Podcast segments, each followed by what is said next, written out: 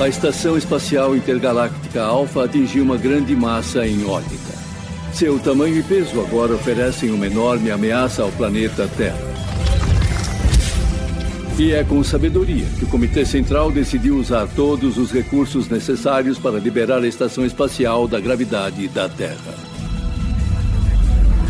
O seu novo caminho será a corrente de Magellan. Como o grande explorador Magellan, a estação Alpha fará uma viagem ao desconhecido. Como símbolo de nossos valores e conhecimento, ela levará uma mensagem de paz e união aos pontos mais distantes do universo. Saibam que nós estamos torcendo por vocês. Boa viagem e boa sorte.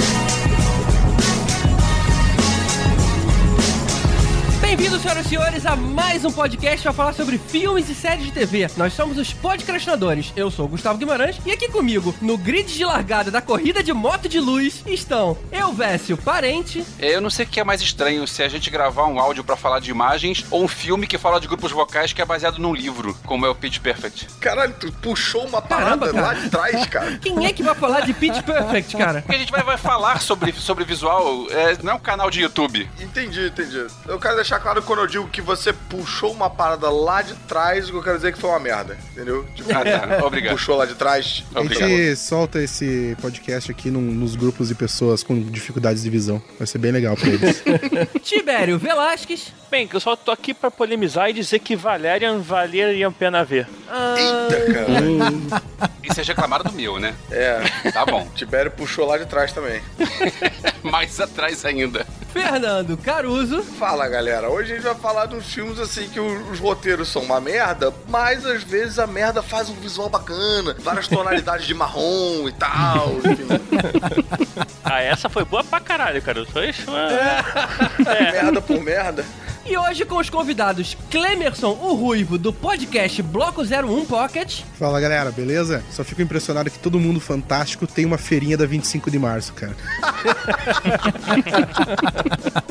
Eles não conseguem fugir disso, né, cara? Porra, todo lugar, cara. Tá louco. E Rafael Arinelli, do podcast Cinemação. Salve, salve, podcastinadores! E o melhor dos mundos é aquele que se une a uma boa história, né? Aí, enfim, uma, uma abertura boa. Então a gente não vai falar de nenhum deles. Cara, e eu não sei se eu quero ouvir esse elogio, sabe? Enfim, uma abertura boa. Não sei se. não sei se eu acho bacana, não. Olhei pro Rafael e aí. Não, não termine, para. Hoje a gente vai lembrar aqui os filmes com os visuais mais fantásticos do cinema. Vamos reconhecer o esforço daqueles que conseguiram criar um conceito visual impressionante, trazendo uma identidade própria ao filme, independente dele ter sido bom ou ruim. Depois dos e-mails.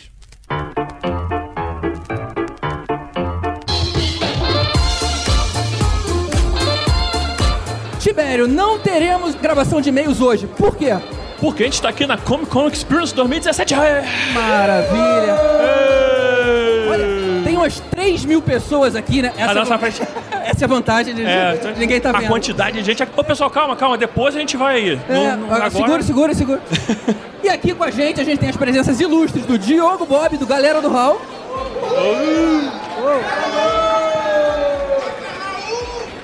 Marlos, do Player Select.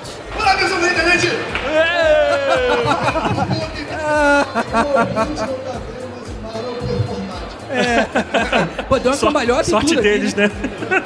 E Roberto Rocha, do Minuto de Silêncio. Olha aí, quem diria, cara? Posso começar pedindo desculpas, né? Porque o Vinícius Caco participou do, Do último, né? do episódio de Liga da Justiça sem o menor conhecimento, sem a menor Sabia de propriedade. nada, cara. Ele falou que tava representando vocês, cara. É isso que eu. Aí, aí eu peço desculpas aos nossos ouvintes também que foram muito mal representados. Então, assim, eu tô aqui pra né, dizer que a linha editorial do Minuto de Silêncio né, defende que o- os membros sejam mais preparados. né? Mais preparados, cara. Claro. tem que aprender a ler, escrever e. Exato. Saber do que estão falando, né? Detalhe que a gente descobriu na hora que ele não sabia nada de Liga da Justiça. na hora da gravação. Quem é que não sabe nada de Liga da Justiça, Só né? assistiu o seriado do Batman, né? Feira da Fruta. Ele só sabia a Feira da Fruta. Tipo assim, não, é, não é o Super Amigos, não? Ele queria os super gêmeos, né? Cadê os super gêmeos, cara? É, foi, o início dele, se não me engano, ele falou isso, né? Que foi a grande decepção dele. Enfim, Pois é, e desculpa. hoje a gente tá aqui na CCXP, cara. Vocês vieram ontem, não? Eu tô aqui desde ontem. Desde ontem. Eu cheguei hoje, cheguei hoje, cheguei hoje. Eu tô aqui, eu tô aqui mais tempo. É, vocês, vocês são ratos de... Eu tô rouco, né? Então já sabe, né? Desde quinta-feira eu, eu fico aqui na frente do palco, assim, faltou alguém, chama o Diogo. Começa. E eu vou te falar uma coisa. O que eu acho sempre mais legal nessas, nesses eventos são os cosplayers, cara. A, a- a galera que se veste, que se gasta dinheiro, gasta tempo, investimento pra ah, conversar com a gente, tirar foto. Eu sempre aqui acho... na direita tem um cosplay de apoio. Aqui, ó.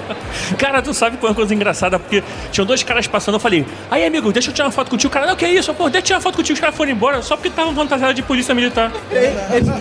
Eles não gostaram da brincadeira. Entendi, eu não entendi, Vamos tirar foto com a polícia aqui. Ô, rapaz, tô trabalhando. Mas, vacilo, eu acho que é um absurdo. O cara né, vem pro evento e tem que. É, eles vivem o quase- personagem. Tem que viver o personagem.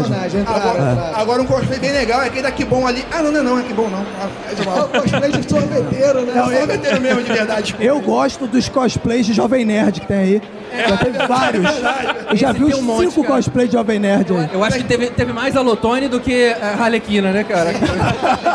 Tem cosplay aqui da Glória Maria, tá ali também. Ó, tem um Gandalf aqui, muito foda, tá aqui na Ô, frente. Gandalf, Puta, alguém podia fazer um, um cosplay de Alotone de Arlequina, né, cara? Cara,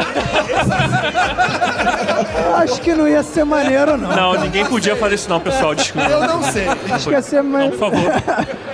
Cara, eu vi um de Cavaleiros de Zeni. Eu achei muito legal isso, cara. Ah, isso é maneiro. É diferente, né, cara? Porque não é uma coisa que. Não é, cara, é de nicho, né? É Isso tipo Coringa, você vê um monte de Coringas. Porque é É, de tipo, lixo mesmo. Agora tem um malandro andando por aqui que ele tá com um lençol e dois buracos no olho. Isso configura cosplay de alguma coisa? cosplay de ET. Do fantasminha. Não, ele é o cosplay do. ET fantasiado de, de fantasma.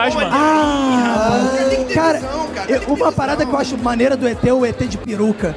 Eu acho que, cara, não, não- ninguém faz o ET de peruca, ele é sensual, cara. Ele, ele é foda. Ninguém pega, né, cara, esse detalhe. Eu nunca vi, eu nunca vi. Essa Também não. Olha, um que merece também elogios. Eu vi um, do, um, de um dos garotinhos do Stranger Things, ah, aquele do sorriso engraçadinho. Que ele ele, arrancou os dentes. Sorriso engraçadinho. Você vê que as pessoas se esforçam, né? Não, mas ele tava de caça-fantasmas. Ou seja, além de ser um molequinho de Stranger Things, ainda tava de Ele caça-fantasmas. acumulou função de cosplay, né? Muito bacana, muito bacana. Pô, cara, mas olha só, eu como fã de action figures e colecionáveis, o stand lá da Pizza pra mim é foda, cara. Aquilo lá dá vontade de levar aquilo tudo. Eu tô esperando fechar o evento que eu vou pegar aquela porra toda e sair correndo, que nego vai me ver aqui lá. Eu vi uma estátua do Thanos, cara. Vocês chegaram a ver essa estátua? Verão. Nossa, é incrível. Ainda não vi cara. não, cara. Que rodar, eu tenho que rodar aqui. Eu vi o maior Sansão do mundo, que é sensacional. Aqui é sensacional? Nossa senhora. Ô, Marlos representando. Tibério, não deixa isso não, cara, não deixa. Va- Vale a pena lembrar que o Caruso era pra estar aqui, só que ele não veio. Quer dizer, não veio, ele tava aqui, mas teve que ir embora. Porque ele está ensaiando um musical, gente. Olha só. É de verdade, um Caruso musical. canta. Imagina, não, a gente vai saber. na Ele não que vem, canta, ele quando estrear. encanta. Olha, e quando estrear, a gente vai anunciar e vamos. Que lindo. Vai sair no vídeo show, provavelmente. Olha, outra estátua bacana, aquela do Jurassic Park. Cara, aquilo tá maneiro, hein? Aquilo tá muito bacana, porque o cara fez um, um ambiente todo, cara. Você vê as, as grades sendo, Verdade, co- verdade. sendo destruídas, sabe? Verdade, verdade. A Ficou bem plantação maneiro mesmo. atrás, puta, cara. Não, mas pra esse ano tem isso, né, cara? Tá tendo vários lugares que tem aí os próprios dos. Tipo, carro do, do É, tem Scooby-Doo. usado em gravação, né? Isso. É, é tipo o carro do Scooby-Doo, o carro lá do Jumanji, aí tá lá a parada do Jurassic Park, tem o, a moto do Ou seja, tem umas paradas maneiras assim de. Game of Thrones também, tem um ele muito legal. Cara, Game of Thrones é Tem mais os uma. dragões aqui, ó. Mais uma. CCXP que eu não consigo entrar no Game of Thrones, cara. A Quem, fila. é- quem- quem consegue, cara? É A quem, é- fila- é quem trabalhou montando. Quem trabalhou Eu montando. acho que é, hoje- e. Exatamente, os Não, caras não saem de lá. Eu acho que é mentira, eu acho que lá dentro não tem nada. Eles com a porta É só fechada. pegadinha. Só pra, e o pessoal fica na fila. E aí, de vez em quando eles mandam, a pessoa entra, sai do outro lado assim, tipo, acabou aí. Ah, mas meia horinha aí, não sei o que. Tem o Ned Stark empalado lá O pessoal que tá entrando hoje entrou na fila ontem. Que eles- é a mesma galera, tá É lá. acampando, né? Exato. Mas isso é um problema desse, desse ano, cara. É fila pra tudo. Fila pra entrar nas lojas, cara. Eu não consegui entrar em loja direito. Tirando, a- Esse ano tirando não, né? É o problema de todos os anos.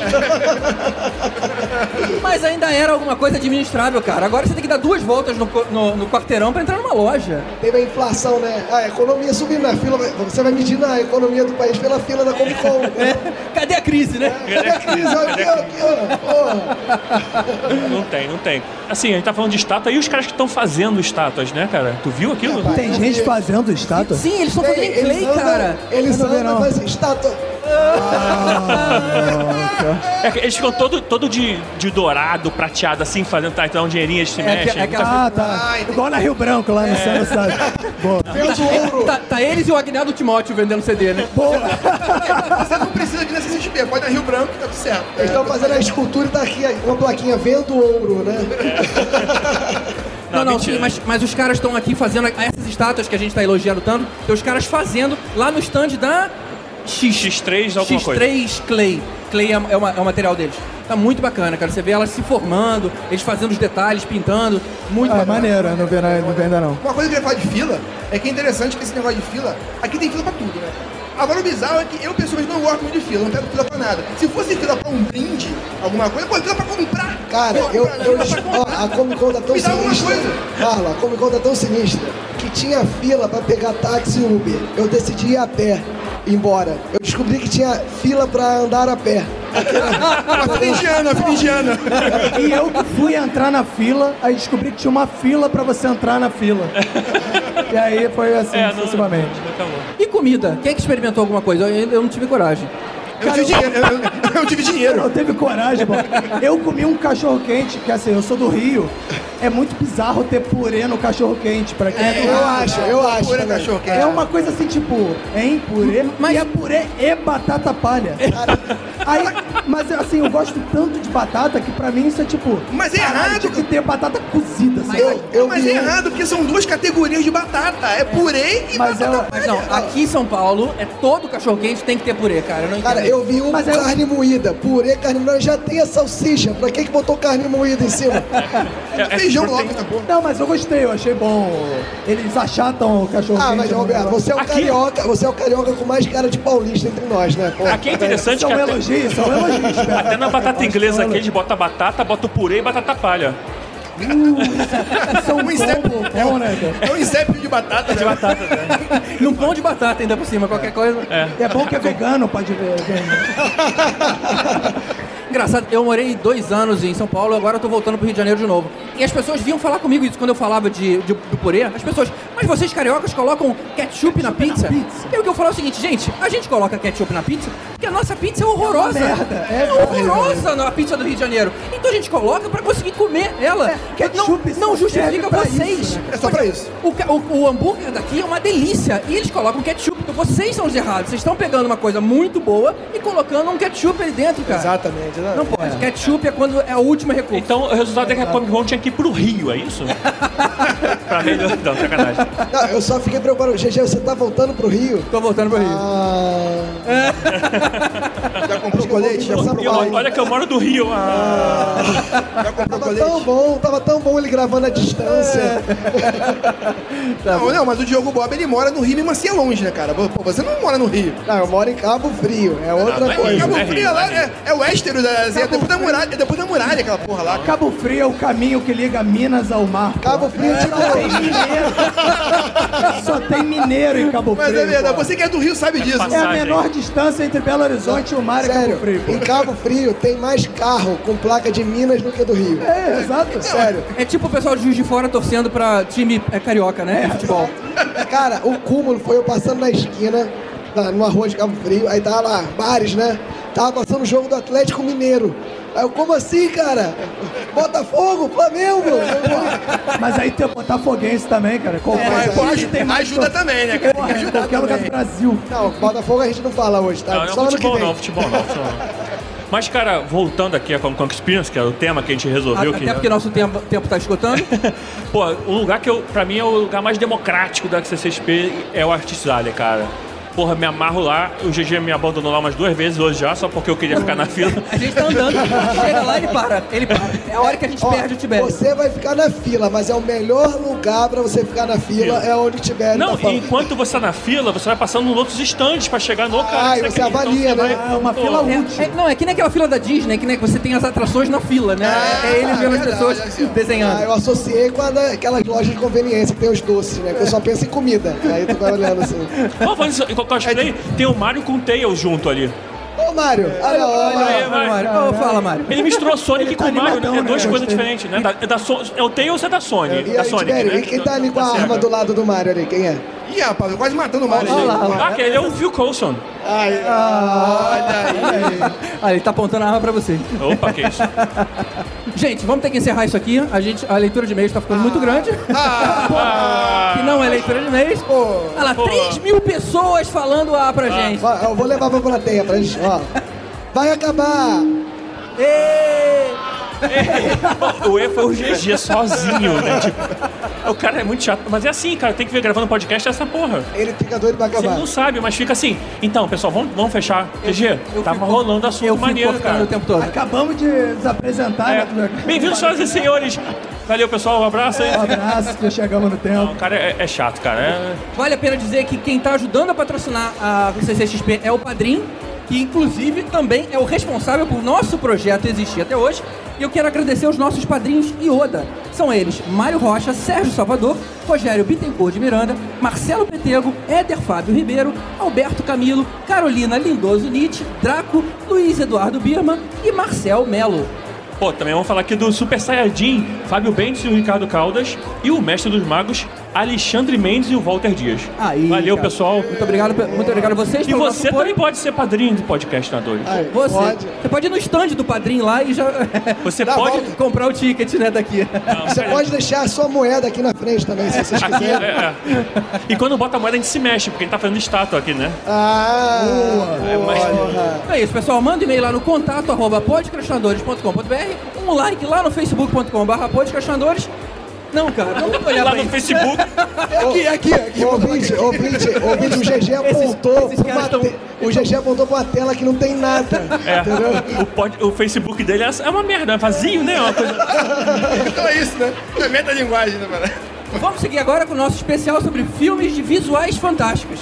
Ah, agora é bom que eu sei o que é. Valeu, pessoal. Obrigadão, então. Valeu. Entre lá no podcastinadores.com.br E daqui a pouco, 7 horas, lá no editório Ultra, né? No Ultra. Lá no Ultra, Valeu, esperamos vocês lá, gente. todos lá. Temos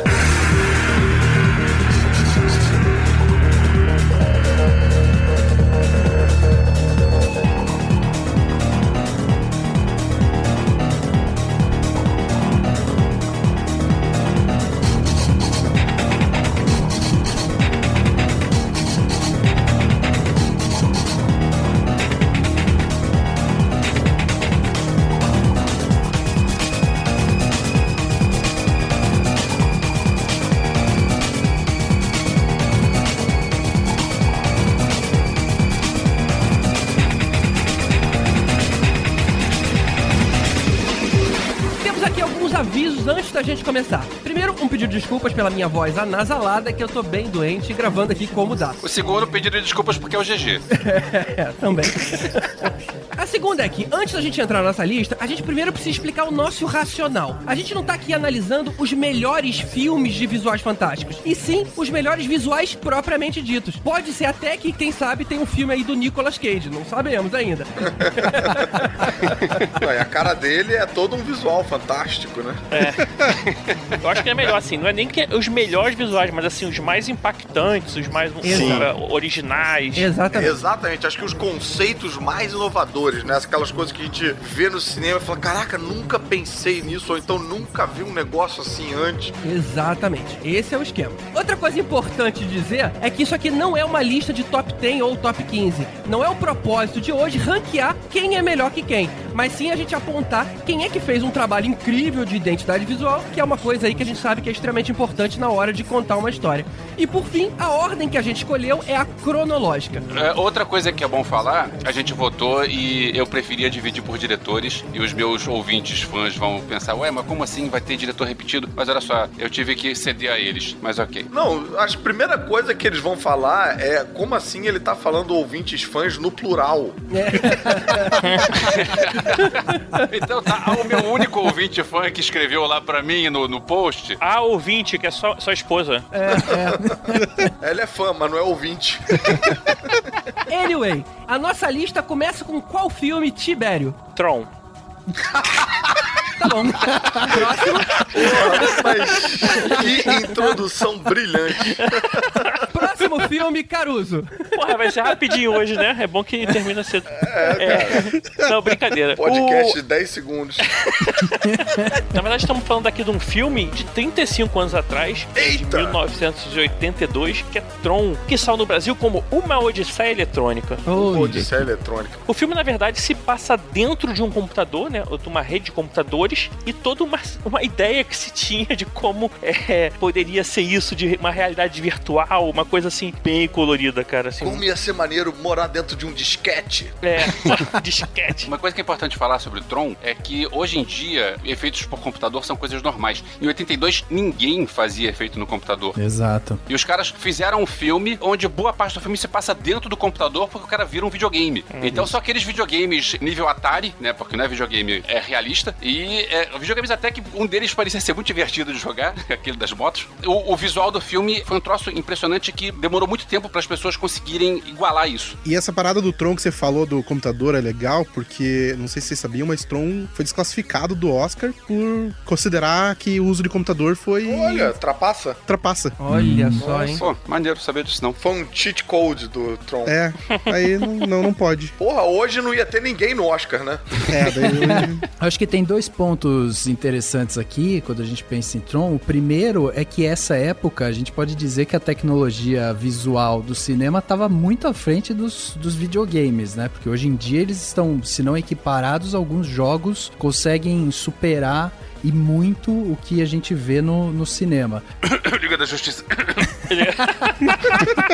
pois é, pois é. Não, e a outra coisa é que década de 80 a gente tá falando de um crescente justamente na parte tecnológica, né? Se a gente parar pra pensar nos filmes que foram lançados na década de 80, a gente tá falando de uma época em que a gente via muitos filmes que se baseavam muito justamente nas narrativas, né? A gente teve Toro Indomável, teve Sociedade de Poetas Mortos, né? Já no final do, da década de 80 e tal. Então, assim, era, o Tron, ele chegou realmente com o pé na porta nesse quesito visual, porque era uma coisa completamente nova, essa, essa parte é, 3D ali que eles utilizaram. O Elvis até comentou que inaugurou a, a computação gráfica no cinema. É, eu vou mais. Na verdade, a gente não sabia nem o que, que era computação. A gente não sabia que era computação, cara. A gente tinha noções É, muito, 82. muito esporádicas. É, do que, que era aquilo. Ah, é um, é um computador. Tudo bem, não vou dizer que era papel perfurado, porque aí a gente tá falando de década de 60. Mas ninguém tinha. Ou, ou se, tivesse- se você tivesse um computador, tinha aquele TK-85 e a gente tava acostumado com linha de comando. Então, o cyberespaço era uma coisa que ninguém entendia como é que era aquilo ali dentro. Então, o primeiro que chegasse contando uma história, não ia ter nenhum filtro, não ia ter ninguém falando, ah, cara, não é bem assim. Ninguém sabia de nada, né? Então, eu comprava. Manda uma história aí que eu compro. E 82, cara, eu tinha um ano, cara. Não tinha nem Atari. Pois é. Só pra gente se situar, o primeiro personagem é, em CGI, é, segundo o que conta a história dos efeitos especiais, foi o do Enigma da Pirâmide de 85. Sim. Três anos depois que fizeram aquele vitral Aquela que cena sai. do vitral, né? Sim, sim. Aquela cena do vitral. Esse seria o primeiro personagem em CGI. Então, três anos antes, os caras fizeram um filme onde boa parte do filme se passa dentro do computador. Na verdade, o filme todo, ele é- foi filmado em preto e branco, né? Toda a cor do filme, ele é de computação gráfica. Ele. Caraca, eu não sabia disso. E mais, a roupa, aquela parte luminosa da roupa, ela foi desenhada pela Disney fotograma a fotograma. Tá A maluco. parada foi totalmente braçal. É, a roupa dos caras é toda preta e branca, né? Tipo, parece um pijamão preto e branco. Tipo, estilo Mad Max, assim. Os caras usaram, tipo, shoulder pads de, de motocicleta, esse tipo de coisa. Caraca, os caras foram lá de canetinha, frame a E frame. de canetinha luminosa, né? Aquela amarelinha. Fosforescente, é. Lumicolor. Lumicolor. Eles foram marcando o texto, né? É, era branca com linhas pretas. Aí as linhas pretas viraram azul, amarelo, aí verde, de acordo com a situação lá. Mas a roupa era toda branca com as linhas pretas lá, assim, se você pegar uma fotografia da época. Nossa, que doideira. Ah, então eles deram um- uma invertida nas cores. É, interessante,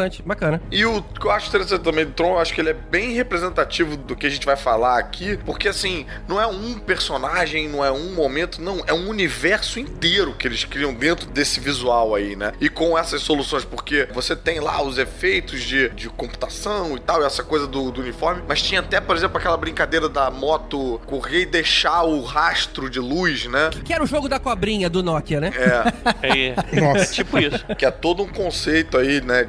Porra, que é, é maneiro de você ver de carne e osso, assim, né? Só pra gente contextualizar aqui a história do filme, a gente tá falando de um engenheiro de computação, Kevin Flynn, que descobre que tem um executivo da empresa que tá roubando dinheiro da empresa, né? E ele tenta fazer, hackear o sistema, vamos assim dizer, né? E aí, só que quando ele tá fazendo isso, ele é transportado pra esse mundo digital dentro do- de um programa, né? Lembrando que naquela época a gente não tinha o, o conceito de internet, então pra você hackear, você tinha que estar presencialmente ali mexendo na máquina. Aí alguma coisa de errado e ele foi parar dentro do programa Master. É, ele invadiu o sistema literalmente.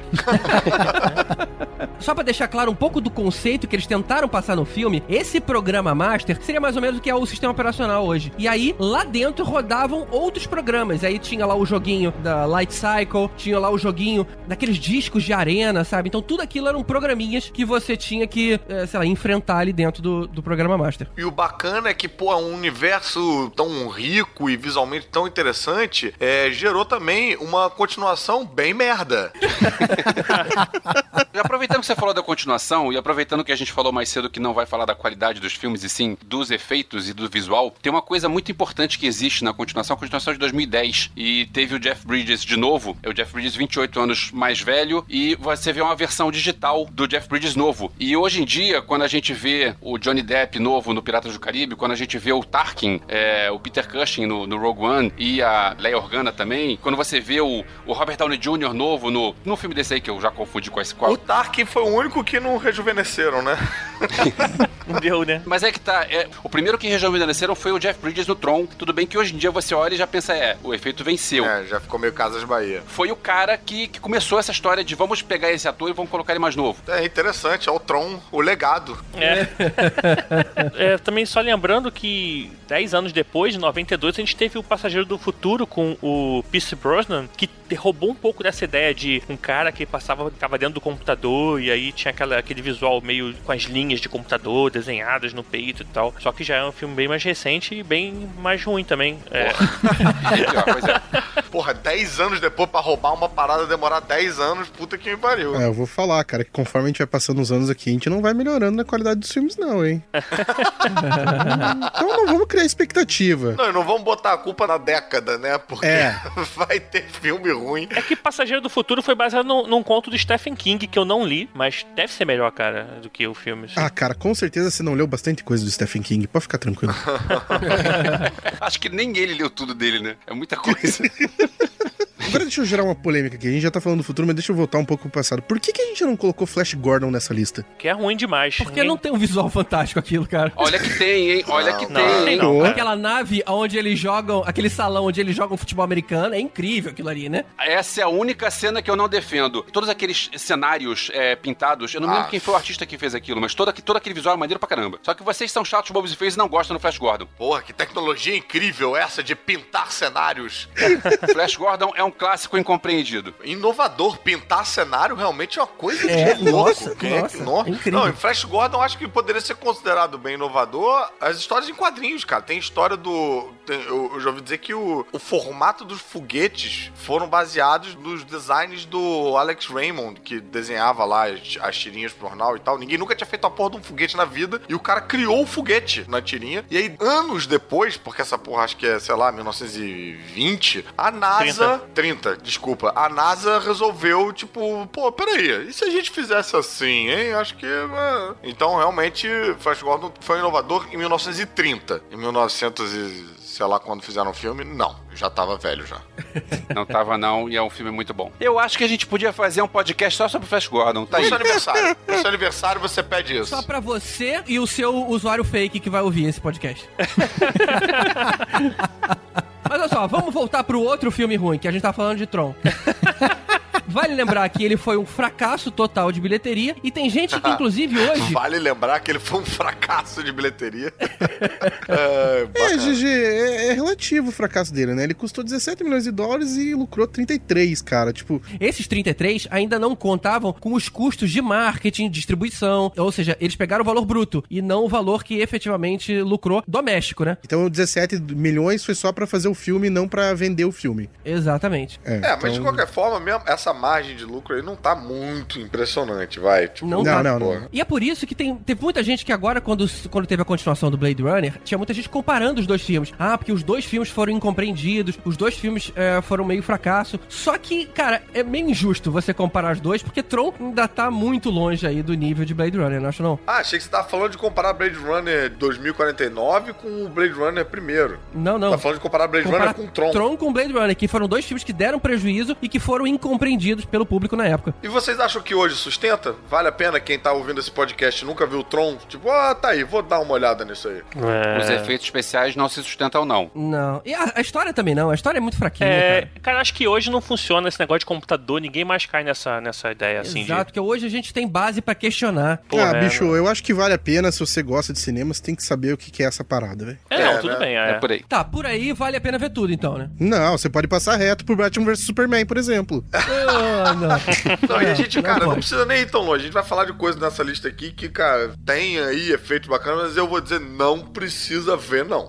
Por aí. E não são poucas. Eu acho que o problema de Tron comparado com Blade Runner é que ele ficou muito datado, né? O Blade Runner, ele, ele ainda assim traz algumas questões filosóficas, é, tem, Tem uma coisa razão. existencial ali e tal. E Tron não, não tem muito desse discurso, então a gente fica meio preso ali apenas pela parte visual, entendeu? Então... É, exatamente. É, não, e quando a parte visual envelhece, né, não sobra muito mais nada, né? É, Verdade, verdade. tem uma coisa en- engraçada que eu tava lendo sobre Tron, que os animadores da Disney, né, muitos deles se recusaram a trabalhar no filme porque eles acreditavam que se eles trabalhassem ali e tal, mais pra frente os computadores iam tirar o emprego deles no futuro e tal. E de fato, 22 anos depois, a Disney Picture fechou o estúdio de animação tradicional e manteve só o pessoal de CGI, né? Quer dizer, os caras ficaram com medo de trabalhar no negócio ali pra se desenvolver e acabaram é, rodando do mesmo jeito. É o que acontece quando você tenta tampar, né? O progresso.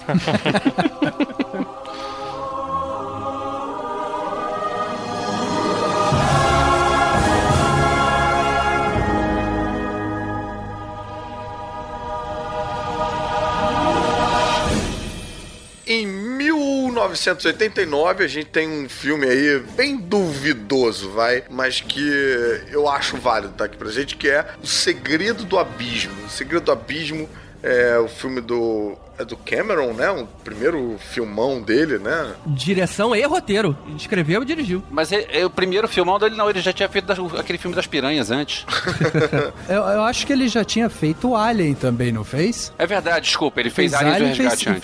fez e fez o Exterminador do Exterminador, Futuro né? antes. É. Exterminador do Futuro é de quando? Eu achei que era 90. 8-4. 8-4, Ah, é. o O Exterminador Tá, do o Futuro primeiro. 8-4 e Aliens 8-6. Mas temos aí James Cameron aí começando seu nome aí de, né, como um impacto para blockbusters. A história do filme é uma expedição e eles desenvolvem oxigênio líquido, o que faz com que as roupas de mergulho consigam igualar a pressão, né, da- das profundezas do mar, eles conseguem ir lá pra, É, pra baixo. Isso foi bom, isso foi bacana. Nunca tinha pensado em nada parecido. É bem angustiante, inclusive, né? A cena que os caras. Porque eles meio que dão uma afogada dentro da roupa pra depois, tipo, ah, não, tá tudo bem. Isso. É bem desesperador. Durante parte da minha infância eu achei que aquilo era real.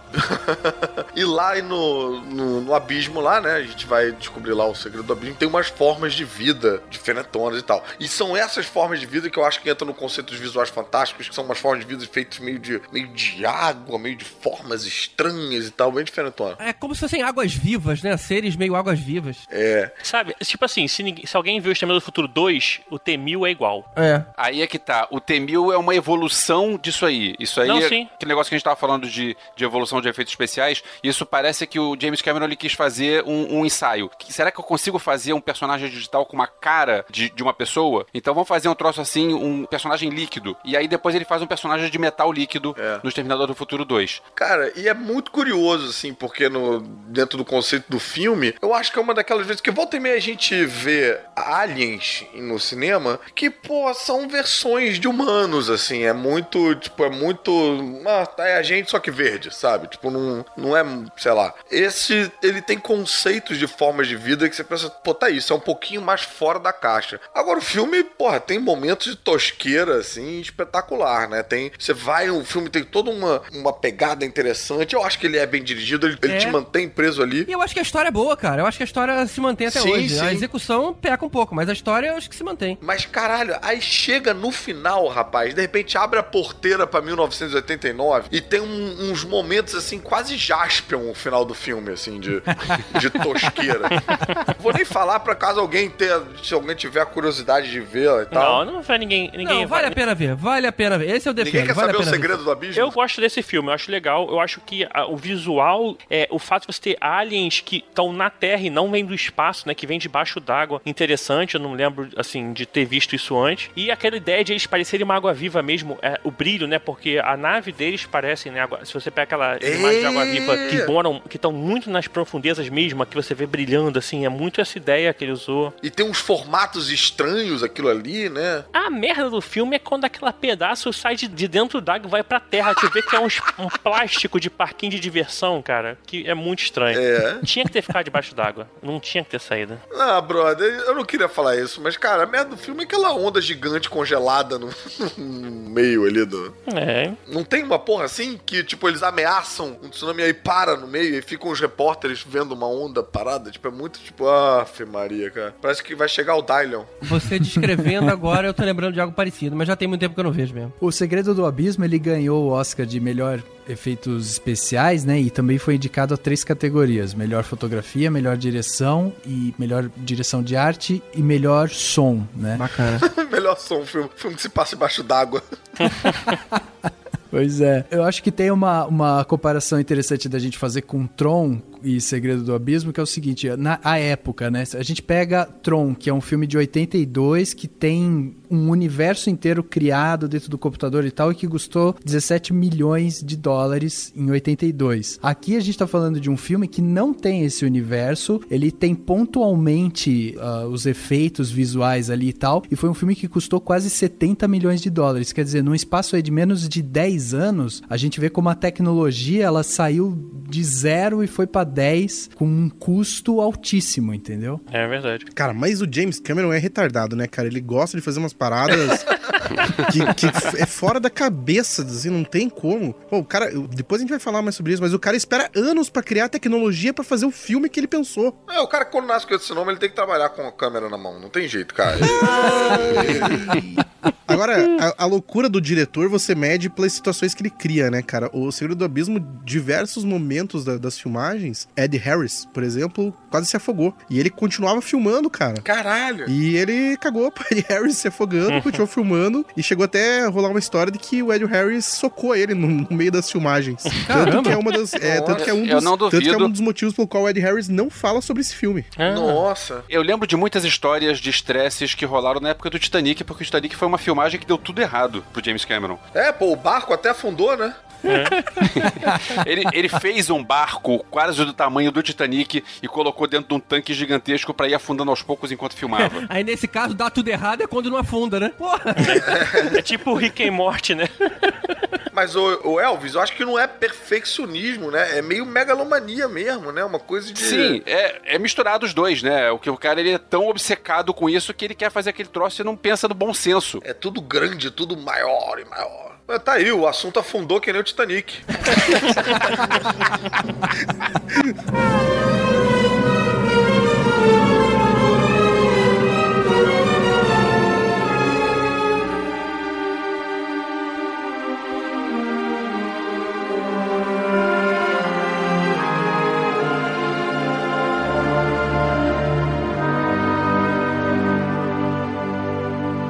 Fim dos anos 80, eu lembro que eu frequentava a Estação Botafogo e tinha um povo que era fã do Peter Greenaway, na época que ele fez O Cozinheiro Ladrão, Sua Mulher e Seu Amante e A Última Tempestade, que era um cara que fazia uns filmes com visual muito legal, mas os filmes eram sempre muito chatos. E aí apareceu uma dupla de franceses, que era o Jean-Pierre Genet e o Marc Carreau, que fizeram Delicatessen, que era tudo o que o Greenaway queria ser e, e não conseguia, que eram filmes que tinham um visual muito maneiro e, além disso, eram divertidos, né? Que foi o, o Delicatessen de 91 e o Ladrão de Sonhos, que é o filme que a gente escolheu aqui, que é de 95. Ladrão de Sonhos, é, em francês, La Cité des Enfants Perdus. A Cidade das Crianças Perdidas. A Cidade das Crianças Perdidas é um filme que é bizarro, bizarro, bizarro. Você tem um personagem que são seis clones e, na verdade, não é um ator comum fazendo, é o Dominique Pignon, que é um cara que já tem cara de desenho animado. Você tem duas é, gêmeas chifópagas, onde uma fuma e a outra solta a baforada de cigarro. Você tem um personagem que é um cérebro que fica dentro do aquário. É, é tudo muito bizarro no filme. Tem o Hellboy. Tem o Hellboy, é o personagem principal, né? Que é o Ron Perlman. É tipo um universo que o Tim Burton olha e fala: peraí, gente, menos. O Tim Burton fala É. isso, né? É por aí. O Tim Burton e o Guilherme Del Toro se juntam pra falar mal desse filme. Eu, eu acho esse filme e o, o outro também, o Delicatessen. o Delicatessen, eu acho os dois muito legais. Eu gosto muito desse, desse estilo todo muito bizarro e todo muito. Não é um bizarro que te causa desconforto, é um bizarro que é engraçado. E é um troço muito legal. Eu vi o trailer agora, antes de gravar. é, vocês falaram do Tim Burton e do Guilherme Del Toro. No trailer tem uma declaração do Terry Gilliam falando que esse é o filme com o melhor visual que ele já viu. Cara, eu ia falar isso agora. Esse filme me lembra muito as, as ideias do Terry Gilliam, né? Tipo o Brasil, assim, umas coisas meio exageradas, assim, sabe? Tipo, da cara sendo puxada e não sei o quê. Assim, lembra muito o Brasil, por exemplo, que é um pouco que é o mais recente que eu lembro, assim, dele. É, Brasil é um filme bem bacana. A história é uma história meio maluca de um cara que não dorme, não sonha, então ele rouba crianças pra roubar os sonhos dessas crianças. Ah, que solução simples.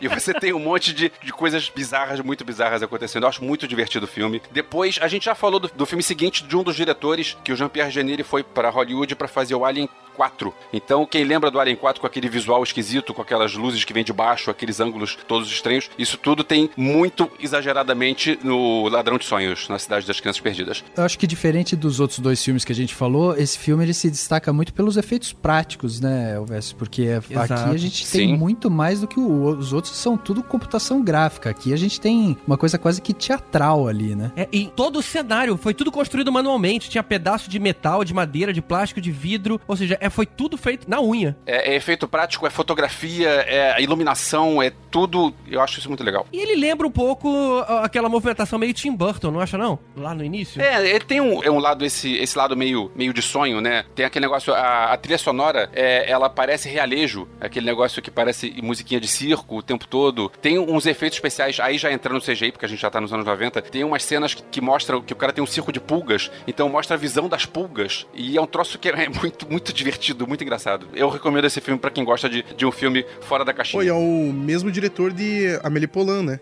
Sim. Mesmo diretor de Amélie Poulain. Ele, depois de fazer Alien 4, ele foi fazer Amélie Poulain, que é o filme mais tranquilo dele, o filme menos esquisito. É. E depois ele voltou pra França pra fazer filmes esquisitos de novo, o que eu acho legal. Ele foi fazer Big Max. A Amélie Poulain é cartão de visita, assim, né? Tipo, gente, vem ver aqui um negócio pouco esquisito e tal. Os outros são mais, tipo, drogas pesadas, né? é por aí. É, não, me impressiona porque em três, três filmes que o cara fez, 95, 97, 2001, ele fez coisas completamente diferentes. Eu não assisti Ladrão de Sonhos, mas, assim, não me parece com nada de Amélie Poulain nem Alien a Ressurreição. Principalmente com a gente. Até fiquei, curi- até fiquei curioso, vou torcer pra eu esquecer disso e não assistir esse filme. Ah, veja o filme, é legal. Vê também o Delicatessen. Delicatessen também é bem divertido. Eu acho interessante desse filme é que, assim, é, diferente dos outros que a gente falou e pode falar, é que a gente tá falando aqui de visuais fantásticos, mas ele não tá não é muito de cenário, de, de ambientação, né? A gente também tá falando do visual dos personagens, coisa que a gente, em outros filmes, às vezes você não tem muito. Você, todas as pessoas às vezes são mais normais, e nesse filme, assim, é uma coisa meio, sei lá, é, é distorcida, meio, meio caricaturada e, tipo, sei lá, é, é, é diferente. E acho que isso, isso tem mais a ver Mas, ô, ô Klemer, quando você for assistir o Ladrões de Sonhos, só cuidado pra não dormir vendo o filme, tá?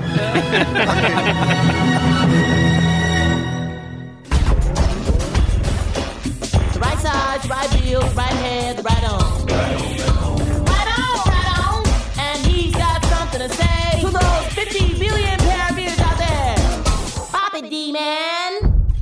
50 million paramedics out there. Pop it, D-man. Em 1997, Luc Besson traz aí pro mundo, acho que é a primeira ficção científica dele, né? Acho que ele não tinha trabalhado com ficção científica antes, que é o Quinto Elemento, contando aí com Bruce Willis, é, Gary Oldman e Mila Jojovic no elenco. Ele faz um filme que, cara, leva a gente pra um mundo meio pós-apocalíptico, um negócio que tá dominado por aquela, aquele velho conceito de grandes empresas dominaram tudo e tá uma coisa meio zoada. E traz uma história assim que é muito muito teatral, muito de desenho, dos elementos, esse tipo de coisa, mas uma trama bem interessante, né, cara, que é a junção dos elementos aí para salvar o mundo, como mostra um pouco do passado, do futuro. Tem, tem um puta que de comédia nesse filme, cara, que é impressionante como fica bem verdade. feito. Cara, esse filme eu acho bom até hoje, cara. Mas ainda acho um, um bom exemplo de filme que é muito melhor visualmente do que de roteiro, cara. É, assistindo ele, ainda, você ainda fica meio de nariz torcido. Agora, aqueles detalhes daquela civilização no futuro, eu achei incrível. Eu nunca tinha visto tantos detalhes daquele jeito. Como é que era a casa de alguém do futuro, como é que é a garagem, como é que funcionavam os carros, os níveis que depois a gente viu em Minority Report, você tem vários níveis diferentes de ruas espaciais. Caramba, Eu cara, tinha um achei professor de filosofia que me chamou a atenção pra um negócio desse filme que ficou pra sempre na minha cabeça que isso era bem um conceito dos quadrinhos do Moebius que o Luc Besson, pô, adorava e tal, e tanto que ele foi veio a emular isso, né, mais pra frente quando ele conseguiu mais grana pra fazer os outros filmes, que é o conceito de horizonte infinito. Você tem Uhum. horizonte pra frente, horizonte pra baixo, horizonte pra cima no sentido de que os prédios todos crescem infinitamente pra cima, eles vão infinitamente pra frente, eles vão infinitamente pra baixo, assim, são vários eixos de É. é bem bacana mesmo. É, tipo, cada coisa visual desse filme, assim, parece ter sido muito bem pensado, assim. É. Porque tem uma parada entre o Gary Oldman e o personagem do Bruce Willis, que é o Corbin Dallas. Corbin é, Dallas. Toda cena que o Corbin Dallas aparece, ele tá envolto de objetos quadrados. Nossa, não me liguei disso. E toda cena que o Gary Oldman aparece, ele tá envolto de objetos redondos. Que louco! Pô, vou, vou rever o filme agora pensando nisso. É, Ele tem muito, ele tem muito tiquezinhos, assim, cara, dessas paradas. E o Paul Gary Oldman também usa aquela, aquela careca transparente, falsa, bizarra, nada a ver, né? Cara, o Gary Oldman é um camaleão. E ele tá muito bem nesse filme, nossa senhora. Ele tá muito bem. Pô, e o, o Clemerson falou na, na abertura também que o conceito visual não fica só no lance do futuro. A gente tem. A gente começa o filme com o maluco do Barrados do baile, né? É, Ei, no- cara, Luke Perry, cara, Deus me livre. Ele era ajudante do arqueólogo, né? Isso, É. numa pirâmide. E aí vem aquelas criaturas alienígenas com umas armaduras, uma cara meio de pato, estranhíssimo, assim. É meio steampunk, né? É, meio steampunk, isso mesmo. Esse filme é, realmente é um banquete de conceitos visuais diferentes. Na verdade, assim, eu tenho duas coisas pra falar desse filme, duas comparações, né? Primeiro, que quando eu vi esse filme, eu gosto pra caramba dele, diferente do GG, que não gosta aí e tal, falou. É, eu gosto, eu tenho esse filme, Eu eu, gosto, eu eu tenho. ele, eu acho que ele sustenta ainda. Eu lembro de, da Mila Jojovic e do filme em geral, quando eu comecei a ver, eu lembrei muito do Blade Runner na época, assim. Ah, sim, sim. mas esse é um filme tão colorido, tão claro, tão. Não, mas no início, entendeu? diferente. Assim, tipo, aquela ideia original. É, pô, tem um mercadinho que vai ali na frente dele e tal, né? Isso é bem Blade Runner mesmo. Até ali, pra gente falar, é interessante que a gente não. O Blade Runner não tá na nossa lista. Por quê, GG? Não tá na nossa lista. Por quê? Explique pro pessoal, GG. Porque a gente acabou de fazer um episódio sobre Blade Runner 1 e o 2. Ah, Se o episódio é recente, GG, não serve porque vocês também excluíram Star Wars, cara. E o episódio de vocês faz uns 5 anos já. Que isso, todo ano tem episódio de Star Wars nosso, cara. Então, se você quer ver a gente falando de Blade Runner, por favor, vai lá e baixa o nosso episódio. Baixa de Star Wars também. Tem alguns filmes que vão ficar de fora porque a gente já dedicou episódios inteiros a eles. Exato. É só pra falar mesmo pro pessoal que, assim, os filmes que a gente não falou, alguns deles é porque a gente já falou bastante outras vezes em outros podcasts. É. E a gente vai até citar aqui e vai falar assim: vê lá, vê lá, né? Vê lá. Tipo Blade Runner, Star Wars. E você falou, Tibério, da Mila Jovovich nesse filme aí. Mal sabia ela que ela tava assinando um contrato vitalício com o Luc Besson e que ia ser escravizada pelo cara pra sempre, né? Não, peraí, pra sempre não, ela já separou. Peraí, eles são casados? Eles foram casados, hoje em dia ela tá com o cara do o diretor do Resident Evil. Ou pelo menos é, o- é o que eu sei. O Paul W.S. Anderson. Isso. O que eu tava me referindo mesmo era desse relacionamento profissional que eles têm, que ela fez tipo, um trilhão de filmes dele, né? Tipo. Nem tanto. Ela fez esse e fez outro ruim. Olha só, ela foi casada com o Luc Besson entre 97 e 2000. Então, foi na época do filme, né? Pois é. Pô, eu não sabia que eles eram casados, não, cara. Não são mais. Ela agora é casada com Paul W.S. Anderson. Ela casou com um maluco em 92 e se separou em 92, cara. Depois ela casou com o Luke Besson, durou dois anos. Essa mina deve ser chata pra cacete. Muito ele. Eu gosto muito do Quinto Elemento, eu gosto muito do Luc Besson. A gente tava falando de filme. A gente não, eu tava falando de filmes franceses antes. O Luc Besson era outro dos meus diretores franceses que eu gostava Pô, do. Luc Besson merecia um episódio aí, né, de diretores. Merecia. Na virada dos 80 pros 90, né? Que ele fez o, o profissional, fez Sim. o aquele Imensidão Azul, fez Subway. E eu lembro que quando eu vi Nikita no cinema, foi a primeira vez que eu vi um filme que era bem feito, um filme de ação bem feito tecnicamente e que não era falado em inglês. Aquilo explodiu minha cabeça na época. E depois o cara foi pra Hollywood pra fazer filmes é, com, a, com a galera de, de Hollywood aí, não tem jeito, né? Porque quando alguém de fora de, de- dos Estados Unidos faz filmes assim, a Hollywood diz: vem cá, vamos fazer agora com dinheiro. É, tá certo, né? Eu não assisti muito de Luc Besson, não, não, não, não tenho muita referência Vale a dele. pena, assim. cara. É, mas assistindo o Quinto Elemento, se me dá a impressão do que eu vi recentemente dele, que é o, o Valerian e, e Lucy e mais é, Arthur e os Minimoys, assim, me dá a impressão, cara, que o Quinto Elemento foi a última parada que ele foi criativo de verdade, assim, sabe? É interessante, cara, porque você falar que é, foi original, porque na verdade o Quinto Elemento foi a primeira tentativa dele de fazer Valerian, né, cara? Aham. Baseado nos quadrinhos. Ele já tava querendo fazer quadrinho europeu já. Ele já tava querendo fazer Valerian, só que não conseguiu. Ele fez o Quinto Elemento. Depois, agora em 2017, que ele conseguiu fazer o Valerian. Eu, eu queria fazer um trocadilho que ainda não estaria valendo, mas eu não consegui misturar a palavra, então deixa pra lá. Pra você ver, Tibério, como às vezes é importante a gente abrir mão do trocadilho.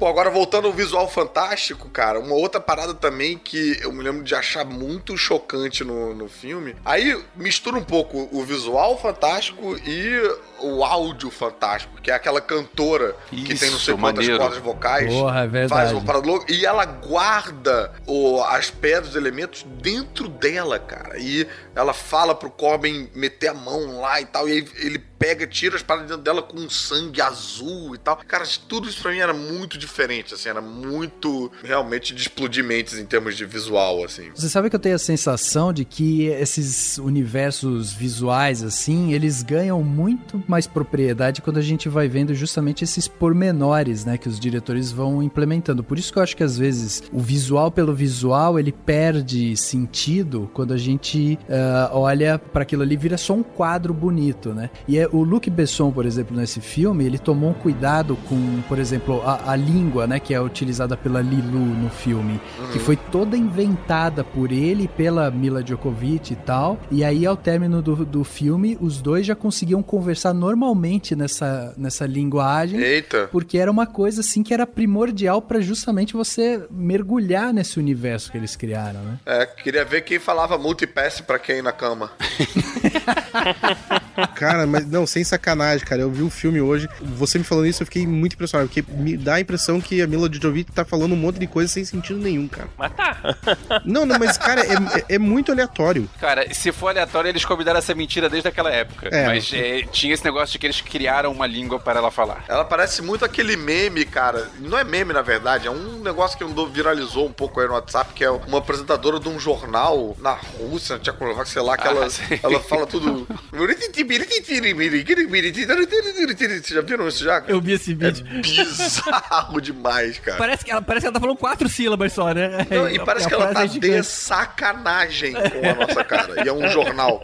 Mas olha, eu não vejo esse filme há muito tempo, mas esse, os comentários de vocês agora realmente me ativaram a vontade de rever. Eu vou dar uma assistida pra ver se muda um pouco o meu conceito. Até porque, por exemplo, eu lembro que tinha uma cena que tinha me incomodado muito na época, que era, tipo, Bruce Willis, ele, ele ainda não sabia quem era a Mila Jojovic, tinha acabado de resgatar ela, e ele vê ela desmaiada lá no, com aquela micro roupa de faixinhas, e ele se aproveita dela, cara. Ele dá um beijo quando ela tá dormindo. Eu Falei, caramba, cara, é uma Sério? Tinha isso, meio cara? bizarra. Bizarro. É, meio bizarra É. pra hoje em dia, né? Aí ela, ela até acorda puta na, na- nessa cena. Minha única ressalva com esse filme é que ele é um pouco longo. Ele pode ser visto em duas vezes, assim. Ver uma, uma horinha e tal, e depois ver outra horinha e tal, ele vai ficar chuchu beleza. Chuchu, beleza. Essa, é da- Chuchu, esse beleza. Termo da época do filme mesmo. Sim, chuchu beleza. Pô, já que a gente tá dentro de um, de um esquema de visuais fantásticos, nada define melhor um visual fantástico do que um chuchu beleza. Ô, Entendi. Caruso, quando eu tive em Montenegro, eu teve uma hora que eu, eu filmei é, o gente falando pra, pra guardar, porque é, é igualzinho esse vídeo do. Você não entende nada. Sabe quando você ouve um, cinco minutos, você não ouve, um- não entende uma palavra. É muito bizarro. É, não, cara, qualquer outra língua que a gente não realmente é mesmo assim, mas o bizarro dessa língua em particular é que parece que ela tá de zoeira, cara. Que é, é-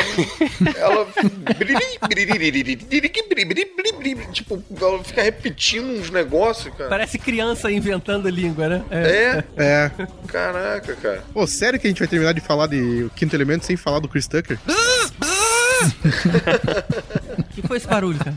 É, o Chris Tucker, O Chris ele Tucker faz ele isso no faz filme, isso no cara. O filme. Chris Tucker faz isso o filme inteiro, bicho. Aquele cabelo a la Prince, sei lá, que ele queria fazer é muito engraçado, cara. Eu acho ele muito engraçado nesse filme, cara. Vou te falar que nessa época eu confundi ele com Chris Rock. Eu achava que era o mesmo Chris.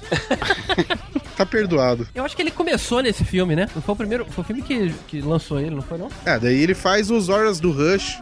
Não, é, é o que ele faz com o Jack Chan. E, realmente ele foi muito engraçado nesse filme. Só acontece que ele foi o mesmo personagem nos outros filmes. É ele gritando, né? É, de olho arregalado, é, se mexendo de forma meio caricata. É o que ele faz em todos os filmes. Ah, mas o Bruce Willis também foi, a Mila Djokovic também, então É. tá E, tranquilo. cara, eu também acho que foi um visual dele, foi bem é, pra Frentex, no sentido de que ele tinha uma coisa meio feminina, né? Tipo, umas Andrógena. roupas femininas, andrógeno. Acho que ele tinha até batom, se bobear, Não, né? e, e ele tem tudo isso, ele tem esse visual bem, bem drag. Aham, drag, era e, bem cara, drag. tem uma cena de sexo dele com uma atendente de voo, cara, que é muito É. absurda, cara. Numa época que não se falava tanto de, de crossdressing e tal, né? Então tá aí, mais um visual fantástico para botar na conta do quinto elemento. Isso aí.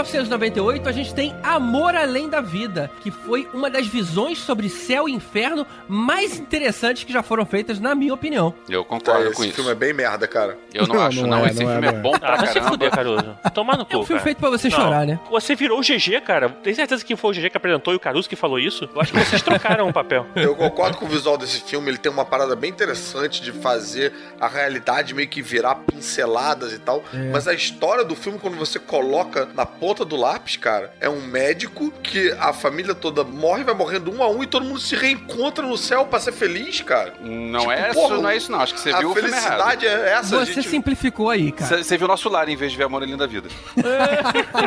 O filme é nosso lar, bicho. Que por acaso tem um visual fantástico, né, também. É um desses filmes aí que o, o final feliz é no céu. Bora geral se matar, a gente se encontra lá.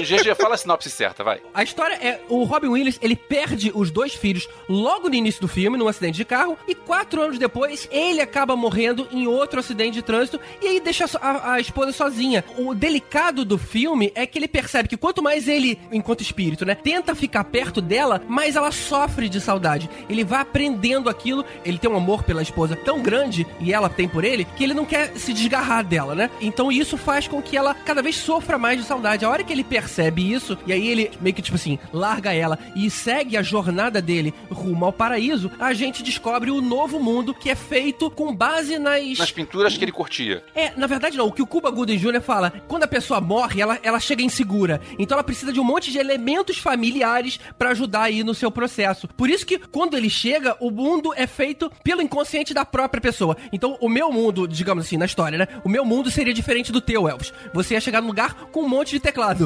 É, já o meu ia ser um pouquinho diferente. Mas, Você ia seja, chegar num lugar cheio de robô, ciborgues e tal. você cria o teu próprio espaço. E como ele era muito apaixonado por arte, a primeira parte do mundo dele é ele é feito com pinceladas e a gente vê até aqueles caracóis de, de Van Gogh, sabe? Muita referência bacana em pinturas que já existem mesmo e em pinturas que a esposa fazia no mundo que ele estava vivendo ali. É, primeiro falando do visual do filme. É, o cara morre e vai parar dentro de um quadro. Só que não é. O, o cenário é tinta. O cenário, na verdade, é. Ele é feito pra parecer que tudo, tudo tá pintado. Não é, não é um negócio que é um- uma parede pintada. Não, aquilo é tinta mesmo. É, ele tem um aspecto sólido, mas quando ele vai mexer, ele fica com um aspecto meio. Ele borra. É. É, chega a borrar, né? Quando ele encosta, borra, né? Como se fosse a pintura mesmo. É, tem a cena legal que ele pega a xícara na mão e a xícara ela se desfaz na mão Suja dele mão por ser dele, tinta. su- É bem interessante, sim, a forma como eles mostram isso. Pois é, tem isso, e não é só esse. Esse é o primeiro quadro que ele vai, tem outros cenários e cada cenário que ele vai é baseado em alguma coisa que, que existe da vida dele. Então, tem um dos cenários que seria um mobile que a filha dele tinha no quarto. Então, tem as pessoas flutuando no, num lugar e, e todo, cada cenário daquilo, inclusive quando ele- os cenários vão pra pra lugares ruins, porque um spoiler agora é o de um filme de 98, desculpa se você não viu, mas a mulher dele se mata quando ela perde os filhos e perde o marido. Ela chega a um ponto que ela se mata e ele vai Não, e até o ainda bem inferno. que ela se mata, porque eles se reencontram no céu. Que Não se feliz. reencontra no Não, céu, ela não, vai não, pro não, inferno, não. Porque quem assim. se mata vai pro inferno e ele tenta dar um jeito de ir até o inferno pra buscar ela. A história é do cacete, Caruso. Ah, brother. não. Inclusive, quase todas as crenças concordam nisso. É isso que acontece com os suicidas. Se você se suicida, você. Tipo assim, o universo tem uma ordem natural pra tudo. O suicida viola essa ordem natural. E aí ele, ele descobre que ela tá no inferno e ele decide ir até lá pra buscar ela, cara. E a única maneira dele localizar ela é pelo amor dos dois. Porra, Caruso, esse argumento é bacana demais, cara. Você tá aí meio que de mau humor. E olha quem tá falando isso é o GG, cara. Puta que pariu. Tem peso 2. Não, e, e não só isso, né? O, já que a gente tá cagando nos spoilers aí, toda a jornada dele no, no pós-vida é ajudada pelos filhos dele, sem ele saber que são os filhos dele, né? Isso. Então, Ah, todo o e aí, processo cara? dentro, da, dentro do pós-vida, ele vai reaprendendo, repassando todas as a vida dos filhos, pra entender a situação dos filhos. E na hora que a gente descobre que aquela japinha é filha dele, cara, puta, é emocionante demais, cara. Pois é, aí é que tá. Aí por isso que esse filme é um filme que pra mim é um filme que é muito importante, porque a minha filha faleceu em 2003 e eu tava mal e eu revi esse filme e eu vi, cara, é isso, sabe? É você reencontrar a pessoa. É, sei lá, não, não- nem vou nem vou nem vou falar mais nada. Deixa, deixa quieto. Uma coisa muito bacana desse argumento é que como os dois, eles se amavam tão mais do que o normal, que quando ela, em vida ainda, pintava uma árvore azul, sei lá, num quadro, desejando, ah, como eu queria que você visse isso, a árvore azul aparecia no mundo dele, cara. Ele olhava falando, cara, aquela árvore ali não tava aqui. Então, ou seja, é uma forma deles continuarem se comunicando além aí do... depois da morte, né, digamos assim. Falando em visual, é interessante desse filme é que, assim, normalmente os filmes tipo Star Wars e outros filmes mais antigos, eles usavam uma pintura de fundo como visual, né? Esse filme, ele, ele, na verdade, ele usa de verdade uma pintura de fundo. É, são imagens que são, é, já não são pinturas, provavelmente já são computações. A pintura interage com ele. É. É, não, assim, eu, eu volto a afirmar que apesar de eu, de eu não gostar do filme, o visual realmente, ele é uma aventura visual, assim. Cada cenário, e os cenários não se repetem, né? Cada vez que ele vai num lugar, ele, ele tá sempre nessa jornada, avançando e tal. Uhum. Então, cada hora eles apresentam uma coisa nova e esquece essa coisa nova, agora tem outra coisa nova. É um filme realmente é, que abusa de conceitos visuais e tal. Então, acho que tem tudo a ver ele tá aqui. O que eu acho mais interessante desse filme é justamente como tudo que é mostrado ali visualmente, ele tem a intenção de passar pra gente que nada é muito palpável, né? Ele não é terreno realmente. E essa Uhum. reinterpretação de céu, inferno e tal, ela é interessante por isso, porque até vocês comentaram sobre a cena da xícara e tal. Então, assim, tudo que é, que é muito material, tudo que é muito pé no chão, ele desmonta, ele desconstrói nesse filme. Então eu acho interessante. O que eu acho que, de uma certa forma, até concordo com o Caruso, é na, na linha narrativa ela se construir para que no- o final seja um final feliz, entendeu? E aí É, um final triste pra caralho. Morreu todo mundo, porra. volta pra um clichê assim de, do cinema americano, né? Que daí ele, ele poderia tentar fugir um pouco disso pra perder um pouco dessa, dessa linguagem já muito batida. Mas aí, Rafael, o filme ele se constrói numa grande história de amor. Eu gosto quando um filme não acaba bem. É. Mas um filme como esse, que você passa por tanto sofrimento, contando uma história de amor tão bonita, se você não acabasse de um jeito minimamente bacaninha, não ia fazer jus a todo o filme que você acabou de ver, sabe? Não faria sentido. É um outro tipo de história contada. E no final, ninguém vive feliz para sempre, né? Tipo, merda de filme.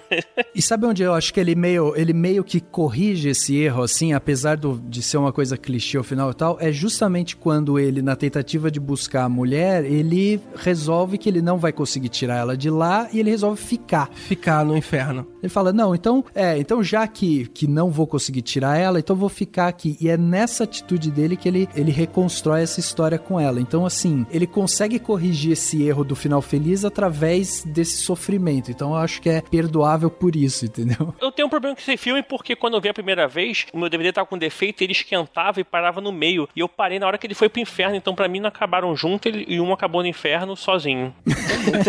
Por 10 anos. Aí 10 anos depois Teve eu o final, você viu o final que o Rafael queria ter visto. queria ter visto. 10 anos depois eu consegui acabar de ver o filme. Pra quem gosta desse filme, eu recomendo Um Olhar no Paraíso, que o Peter Jackson fez entre o King Kong e o Hobbit. Sim. Que é o The Lovely Bones. É um filme que tem uma temática parecida, que também tem esses mundos pós-morte, e onde o Peter Jackson mostrou o visual muito mais maneiro do que todos os filmes que ele fez, inclusive os filmes bons que ele fez. Pô, esse eu não vi, tem que ver. Ó, verdade, Lovely Bones é um que vale a pena ser citado aqui como visuais fantásticos, hein? Acho que é um filme é bem legal, assim, o visual Sim, dele é, é. muito bonito também, não é de pintura, mas é como se fosse, cara, porque é tão colorido, tem as paradas tão legais, umas coisas, quando é escuro ele tem um- uns tons, porra, é muito foda esse filme também. Ainda nessa questão de não ser nada muito material, né? É legal como o diretor ele brinca também com essa linguagem, colocando alguns elementos, né? Então tem uma parte do filme em que o Chris ele vai pra cidade no paraíso lá, onde todas as pessoas estão voando e tal. E se você for observar as pessoas que estão lá, você consegue ver o Peter Pan, a Wendy, o Michael, o John, a Mary Poppins também. Você consegue ver lá no meio. É verdade. É um monte de referência antiga. É, pô, esse o lance das pinturas me lembrou também uma animação, cara, que eu vi uma vez no Animamundi que me impactou muito, que chamava O Velho e o Mar. O cara usava uma técnica de animar, né? Todo mundo sabe que, pô, animação é frame por frame, né? O cara desenha uma,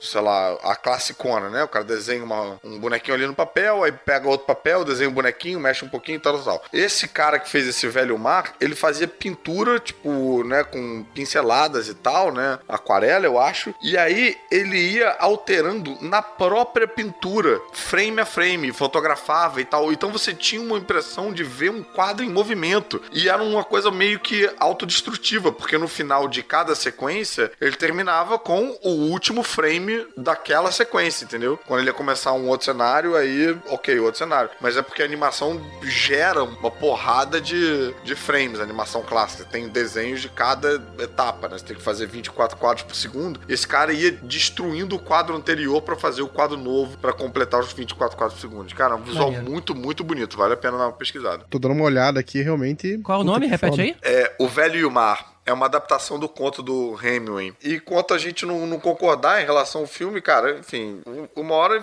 todos nós vamos morrer, a gente se encontra em algum lugar lá e, e- e troca uma ideia e tal. Se bem que a gente pode ir pro céu e você ir pro inferno, então a gente não vai se encontrar, cara.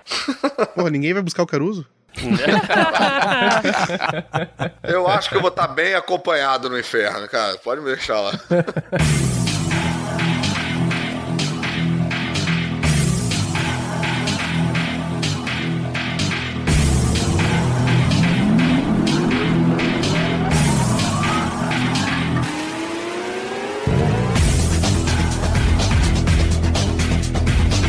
2005 a gente tem um filme que realmente tem um visual todo próprio, né? Talvez um visual bem inovador, porque a gente não via muita coisa em preto e branco, principalmente na área de heróis, né? Que é Sin City. Boa. Um filme que chegou aí pelas mãos do Frank Miller, Quentin Tarantino, Robert Rodrigues, né? Todos juntos, unidos para fazer um filme é, que, que tinha uma linguagem muito própria, né? E ele não é nem só preto e branco, ele é, é todo em alto contraste, né, cara? É, não, e isso é mais legal, né? Que é justamente ele tem assim detalhes de cor no filme que ele traz exatamente pra puxar o olhar do espectador pra aquele ponto, né? Então assim, ele constrói todo o, frame ali na sua frente e aí ele vai colocando pontos, detalhes de luz, de contraste e tal pra te levar pra aquele ambiente. Então isso é muito bacana como a gente consegue mergulhar. E o filme conta é, um conto noir, né? É, que mostra lá um misterioso vendedor e tal que vai é, narrando a história e a gente vai acompanhando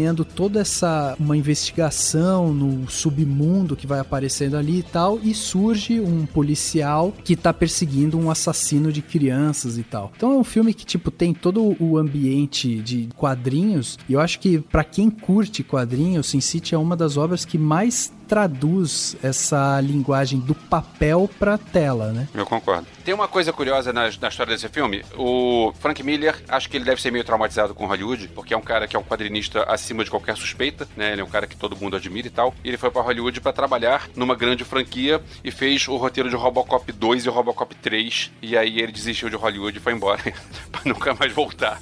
E aí o Robert Rodrigues queria fazer o Sin City. Então diz a lenda que o Robert Rodrigues pegou uma das histórias que tá no filme, um, um dos curtas, ele fez, e aí ele chegou pro Frank Miller e disse: Olha só, é isso aqui que eu, que eu quero fazer com o teu filme e eu quero você do meu lado na cadeira de diretor. E aí ele convenceu o Frank Miller a sentar do lado dele na cadeira de diretor e o filme é co-dirigido pelos dois. Sim. E aí, finalmente, com um cara que sabe trabalhar cinema, que é o Robert Rodrigues, o Frank Miller conseguiu fazer um filme bom, que eu eu acho o Sin City muito bom, e a prova de que ele precisava de alguém bom do lado dele é que depois ele foi fazer o Spirit e. É, deixa pra lá.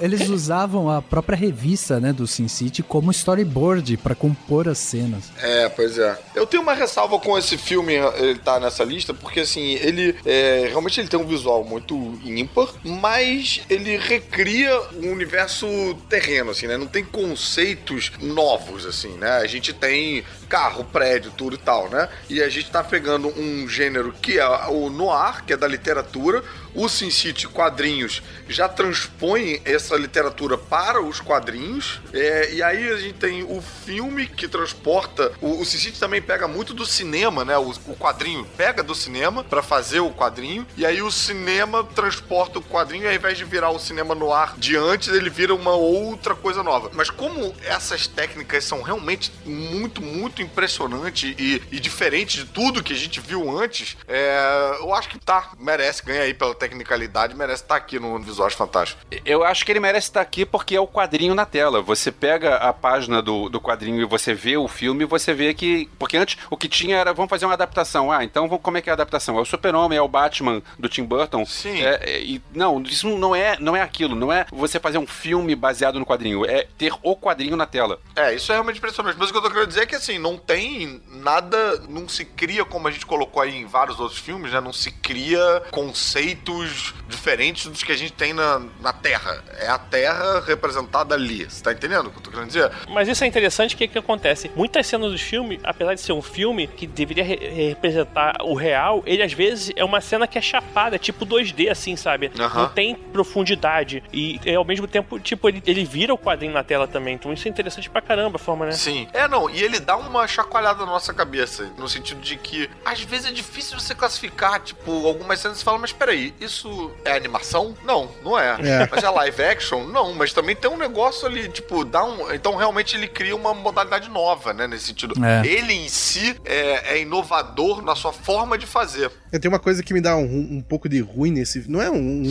ruim que eu acho feio. Ruim, ruim. Mas é que me olhar aquilo ali não parece filme, é o, o olho do personagem do Elijah Wood, eu acho que é o. Nossa. Cara, porque ele usa um óculosinho, né? E tipo, o óculos fica o tempo todo branco, dele vira aquele branco É. chapado, assim, cara, aquilo ali é muito estranho na tela, mas não de uma forma negativa. É porque não é o olho, é que o óculos é branco, né? É, não, e cara, e é como é na revista, né? Como o Elvis falou, pega aquilo ali e bota na tela, dá uma sensação esquisita mesmo.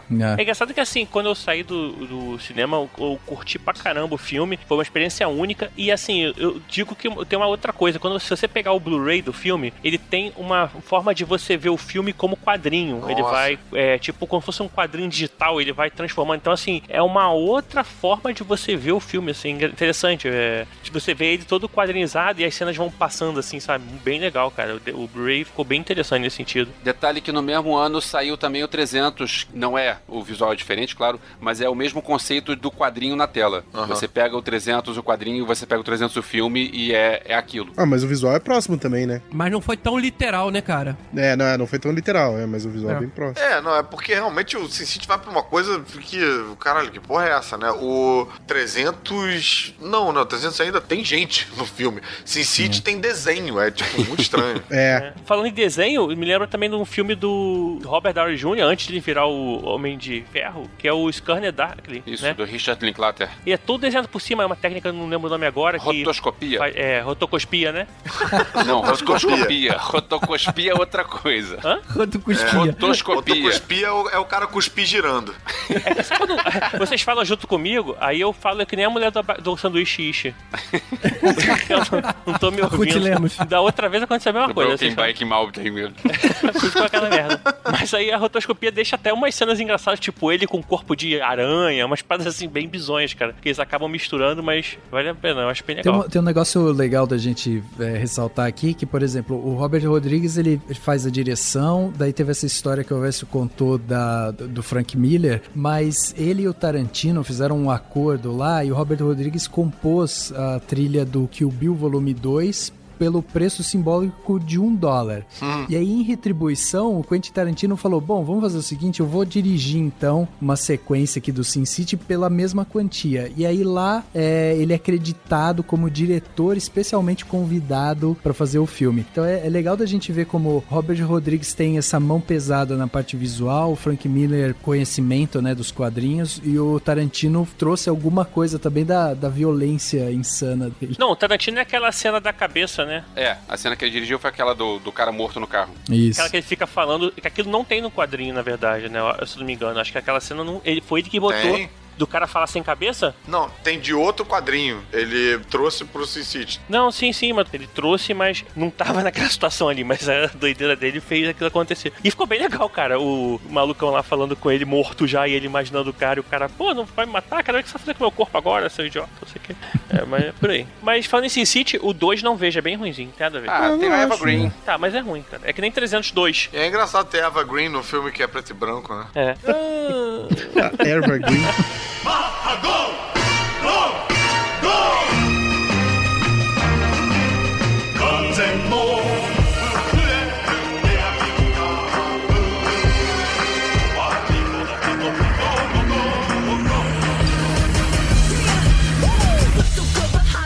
Get my stomach turning. Speed racer, hit the gas, smell the rubber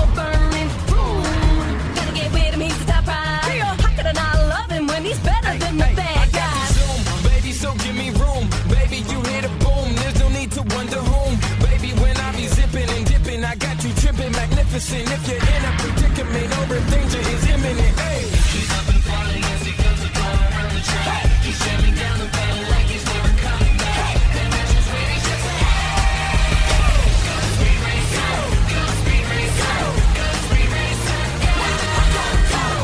Agora nós aceleramos até 2008 para falar de Speed Racer. Speed Racer é tipo a prima bizarra do Sin City. É...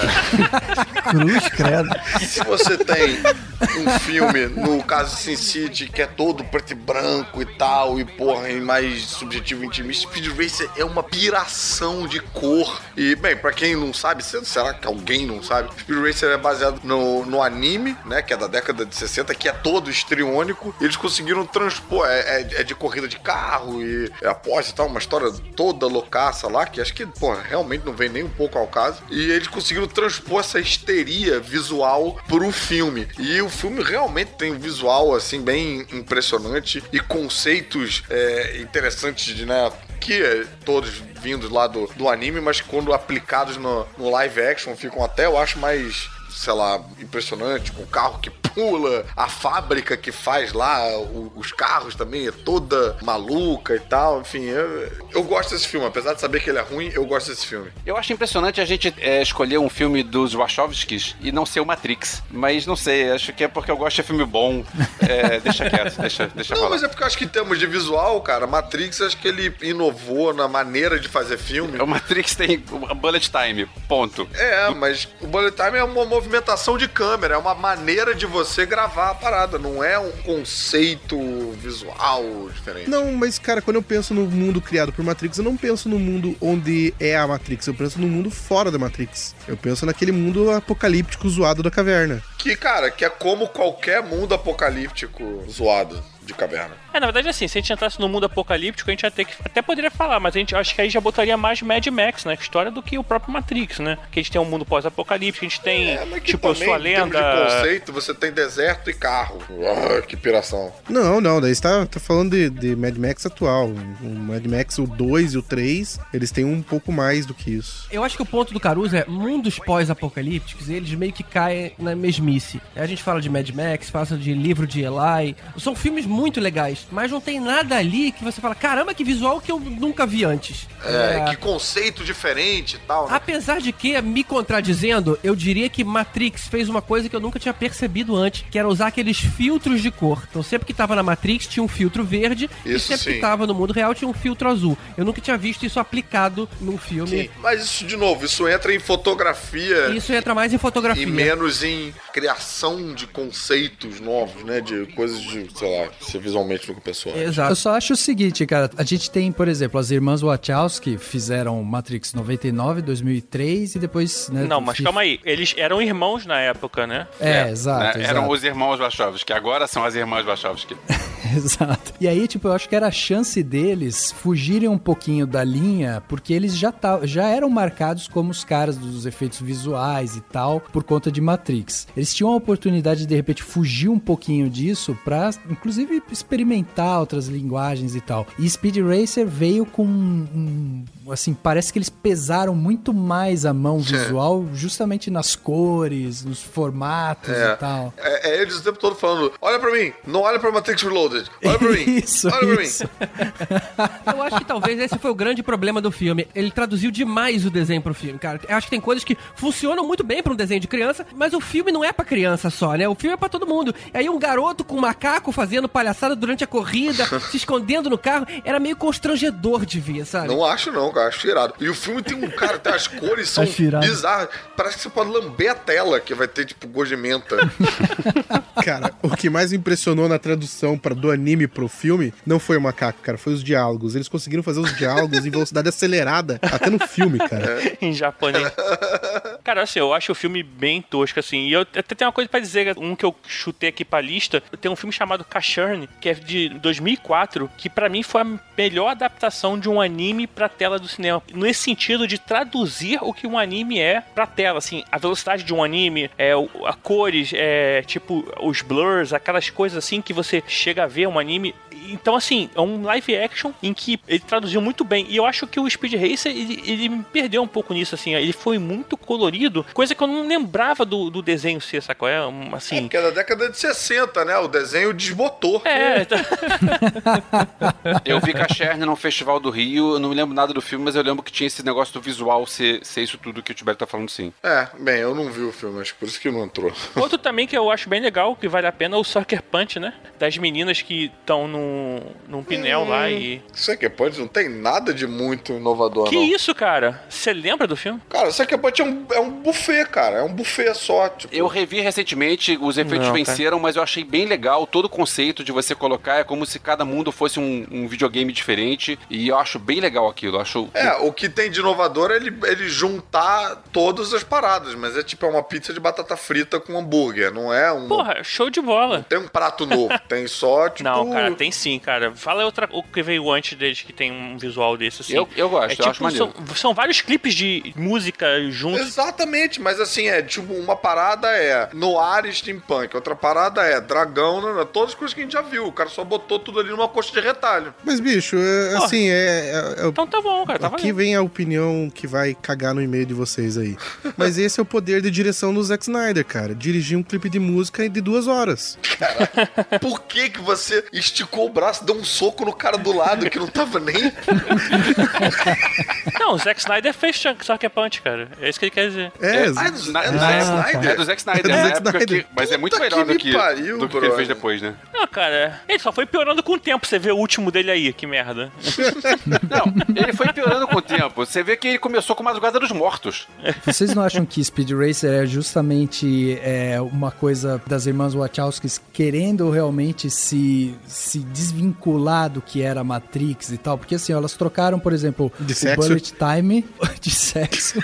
elas trocaram o Bullet Time pelo Mac 5 dando pirueta no ar em câmera lenta também, né? Então era, era uma coisa muito assim, realmente, esqueçam aquilo lá, a gente quer começar um negócio totalmente novo e tal. Na real, eu acho que Speed Racer, eu acho que foi o que eles sempre quiseram fazer. Porque o Matrix em si, ele é um anime, cara. Ele é uma adaptação de, de- vários conceitos que o anime traz.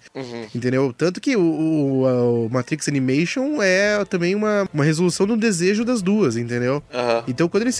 Cara, eu acho que Speed Racer foi o resultado do que elas consegui- da confiança que elas ganharam com Matrix. É o tipo um, o anime sem amarras nesse sentido, né? Porque É, é. Matrix você vê que eles estão amarrando ainda a um público mais abrangente, né? A, a quem não consome esse tipo de coisa pra acompanhar e tal. Speed Racer é tipo, ah, bicho, se tu veio aqui, tu veio ver Speed Racer, foda-se. Então. É, a impressão que me dá é que, assim, a- a- os dois sentaram e falaram assim, bicho, vamos fazer um filme de Speed Racer? Vamos, mas a gente precisa de dinheiro. Então vamos fazer um filme tesão, vai dar dinheiro e confiança pra gente, daí a gente faz Speed Racer. É, cara, Pra, eu, pra perder dinheiro, vamos jogar no lixo, né? eu ainda acho que Speed Racer tem um visual, porra, muito, muito impressionante. Você tem que ver descansado, assim, porque cansa, né? Dá até um, uma dor de cabeça. Não, não é o visual não, cara, é o filme mesmo que cansa. E, e os conceitos visuais são muito bacanas ali, cara. da- dos gadgets todos e dos cenários. Pô, aquelas pistas, cara. Todos bem videogame místicas, assim. As pistas são muito bacanas. é- Isso vai até além do anime original, né? De você ter a, a plateia disposta daquele jeito, as pistas que dão looping, o caramba e tal. É muito bacana. Então, Speed Racer, ele, ele recria um universo mesmo, todo visual, né? Ele não fica preso apenas no carro, na corrida e tal, né? Existe todo um, um mundo ali por trás que eles refizeram que tem também uma linguagem e uma regra própria para que ele funcione, né? Isso aí. É, eu acho que ele poderia existir numa esquina do quinto elemento ali, esse universo. Eu já acho assim, eu acho que a roupa do piloto, ele não, lembra, não remete a Tron, cara. Pra mim é muito. Eu lembro, eu, vejo assim, eu lembro do Tron, cara, porque aquele capacetinho assim, apertadinho, sabe? Que não vai proteger ninguém de uma porrada, sabe? É tipo, sei lá, cara, esse filme. Ah, cara. Não, não, não veja não, cara. O Caruso tá falando, vê um trailer, tá bom. Veja assim. Ah, cara, eu, eu- o Speed Racer tá na minha lista junto com Sucker Punch, da- dos filmes que eu sei que é uma bosta, mas eu gosto de ver. Sucker Punch, o problema é que é chato pra caralho, brother. Isso Ai. atrapalha muito, cara. Não vou discutir só que é. Punk Speed Racer. Deixa todo mundo ver, sofrer duas vezes e decidir qual é o pior. Cara, mas. E, e, cara, Speed Racer não tem discussão sobre o prejuízo, né? O bicho custou 120 milhões de dólares, no mundo todo, 93 milhões de bilheteria. Tá rindo? Ele definitivamente perdeu essa corrida, né?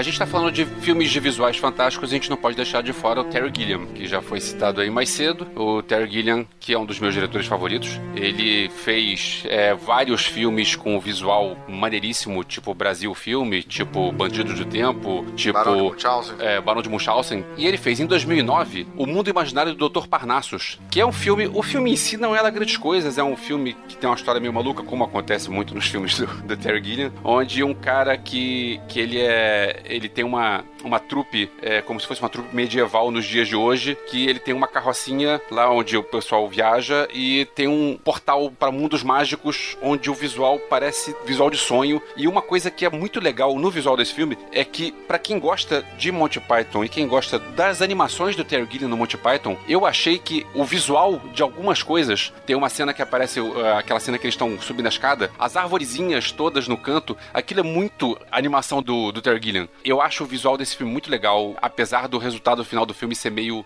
Fué. É, eu nunca vi esse filme. Cara, esse filme, ele deu uma sorte de ser o último filme do Coringa após que ele ter morrido. Do Heath Heath Ledger. Ledger. E ele, ele, tinha- ele morreu depois da gravação desse filme. Durante a filmagem. Não, Não, foi durante, durante. Foi durante a filmagem, exatamente. E aí esse filme acabou sendo o último filme dele. Então foi um- a propaganda na época meio que ganhou um, um boom assim, cara, E, disso. cara, esse filme não sairia se, não, se o Heath Ledger não tivesse morrido, cara. Tem um detalhe sobre o Heath Ledger que funcionou nesse filme, é que o personagem personagem dele morreu, mas aí o que, que eles fizeram? Cada vez que o cara entra por esse portal, muda o ator. É uma trupe, né? Muda o ator. Então o personagem dele é, é interpretado por quatro atores. É pelo Heath Ledger, pelo Jude Law, pelo Johnny Depp e pelo Colin Farrell. Cada vez que passa, muda o ator. Então funciona. Pra esse tipo de narrativa, funciona. E pronto, pelo que você comentou também, que fala de uma trupe medieval e tal, é como os caras faziam também, né? Atores diferentes representavam o mesmo personagem, à medida que você ia também, sei lá, mudando de, de idade, ou o cara enchia o saco do personagem. Comédia da Arte tinha muito isso, né?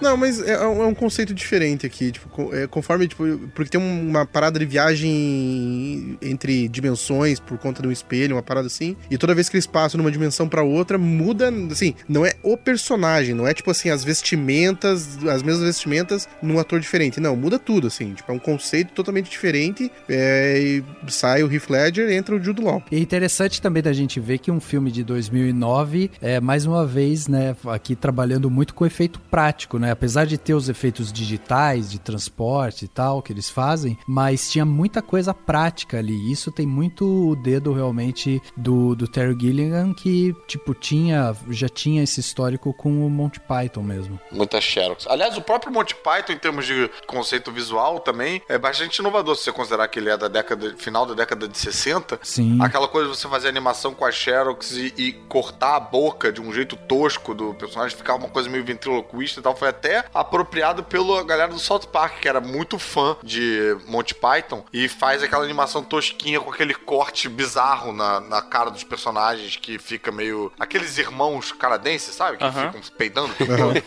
Aquele representa bem isso. Tipo, a, a cara que meio que desconecta pra fazer aquela, aquela bateção de boca ali. É, eu tô mandando é, um, um link que o GG pode colocar no post, que é pra quem não viu o filme e pra quem gosta de Monty Python. Aliás, quem gosta de Monty Python e não vê os filmes do Terry Gilliam, shame on you. É, mas é um filme que talvez seja o- um dos momentos mais Monty Python de toda a carreira solo do Terry Gilliam. Porque é, é um troço que é muito bizarro, que... Bom, vocês têm que ver o link, é coisa de um minuto e meio. São, entram policiais dançando e eles vêm por uma boca que parece essa, essa colagem do, da mandíbula que se mexe. E é, é tudo muito, muito bizarro, muito, muito divertido. Aliás, a gente tava falando do James Cameron ser um cara ditatorial. O Terry Gilliam é outro que também tem fama de ser um cara desse tipo. Ele afogou alguém também? Não, mas o...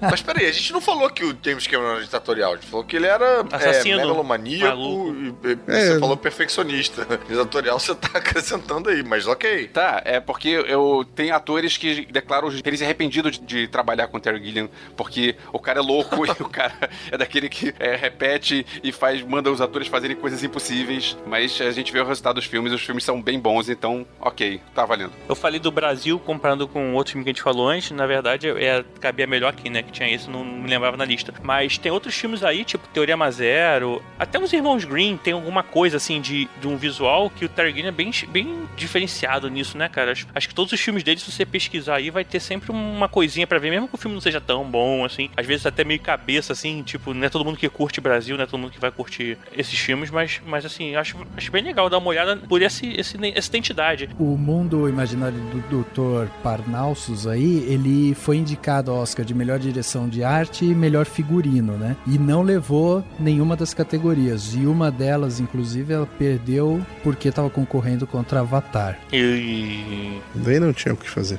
Exatamente. É, e o filme foi ruim, aquele garotinho com aquela seta na cabeça, ninguém gostou, cara. É, bicho, esse, esse filme eu assisti uma vez, cara. Puta, não deu tesão nenhum. de se- Assisti por conta do Heath Ledger. Assisti por curiosidade pra saber como que ficou a mudança e tudo mais. Cara, eu assisti porque eu sou fã do, do Terry Gilliam e eu tive uma oportunidade muito boa de ver esse filme. Tem um evento que fazem aqui no Rio de vez em quando, que deve fazer outra cidade também, não sei, que é, não sei o nome do evento porque cada ano muda o patrocinador, então muda o nome do evento. Eles montam uma tela É gigante. alguma coisa Open Air. É o nome da marca Open Air. Anuncia aqui Open Air. É, Pois é, eu fui uma vez no, na Marina da Glória ver o Império Contra-Ataca e eu fui uma vez no Jockey pra ver o Barão de Munchausen. Aí eles botam uma tela gigantesca e tem o, o- a arquibancada do, do hipódromo e umas cadeiras espreguiçadeiras espalhadas no meio. A minha ficou lá no meio, lá perto da tela, dentro da tela do, do Terry Gilliam vendo aquilo, então foi muito legal ver. Mas pelo visual, o filme em si é foi, E, o- e o infelizmente. Terry Gilliam tá produzindo um filme chamado The Man Who Killed Don Quixote. Ele tá fazendo esse filme desde 98. Ele vai terminar o filme? Cara, diz que lança ano que vem. Eu vi uma vez um documentário de tudo que deu errado nesse filme. As pessoas nem tão vivas mais que começaram a filmar, assim. Não, não tão não, é que tá. Ele quer igualar o Richard Linklater, né? Cara, tudo deu errado. É, É, ele foi trocando os atores, refilmou tudo, ator cara, que, zoado que ficou caramba. doente, é chuva que deu, que, que, de- que levou o cenário todo. Tem um documentário muito bom, que é The Man of La Mancha, que é ele tentando fazer o filme e não conseguindo. É, cara, é absurdo, velho, a história. O próprio Barão de Munchausen quase não saiu, né? Ah, mas ele pode no final juntar tudo e falar que é tipo Boyhood, que ele vem filmando há 20 anos, sei lá, 12 anos. Cara, mas na realidade, assim, tipo, é muito, muito azar pro mesmo diretor, né? Sim. Tipo, ele teve problema com Parnassus, com o Barão de Munchausen aí, e com esse, porra. É, é. Loucura. Tem, tem que abaixar um pouco a bola dele, então. E aí, Caruso, se o cara te convidar pra fazer filme dele, pensa duas vezes. Caraca, bicho, vou te dizer, cara. Fico dividido. Por um lado é Monty Python, por outro lado. Olha que o Caruso filmou Pelé há uns 10 anos atrás, cara. Toda hora ele dizia, não, mas ano, ano que vem estreia, ano que vem estreia. Não, o filme é estreia logo. O problema foi o Brasil tomar 7x1 na Copa do Pra Mundo. você ver há quanto tempo começou a produção, tô vendo aqui no IMDB, The Man Who Killed Don Quixote. Aí tá o Writers Miguel de Cervantes é o primeiro. Caralho. Por que será, né?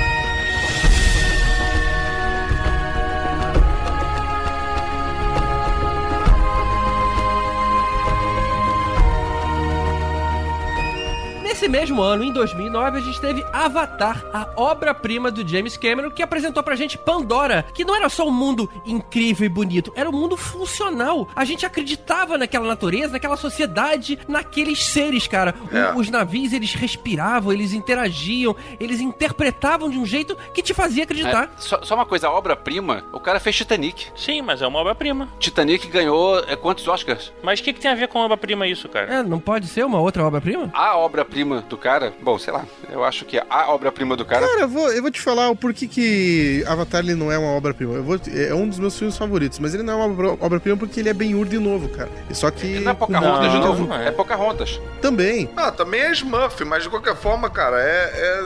Tá, ok. É, é segue, uma obra-prima, bicho. É, um, é um filmaço. Momento é um resmungado. Mega. Você vai ver Titanic 2 e 3? Porque vai ter Avatar 2 e 3. Não, porque Ou o seja, navio afundou. Ele realmente Já era, não tem ele mais como entende. fazer outro. O navio afundou, já era.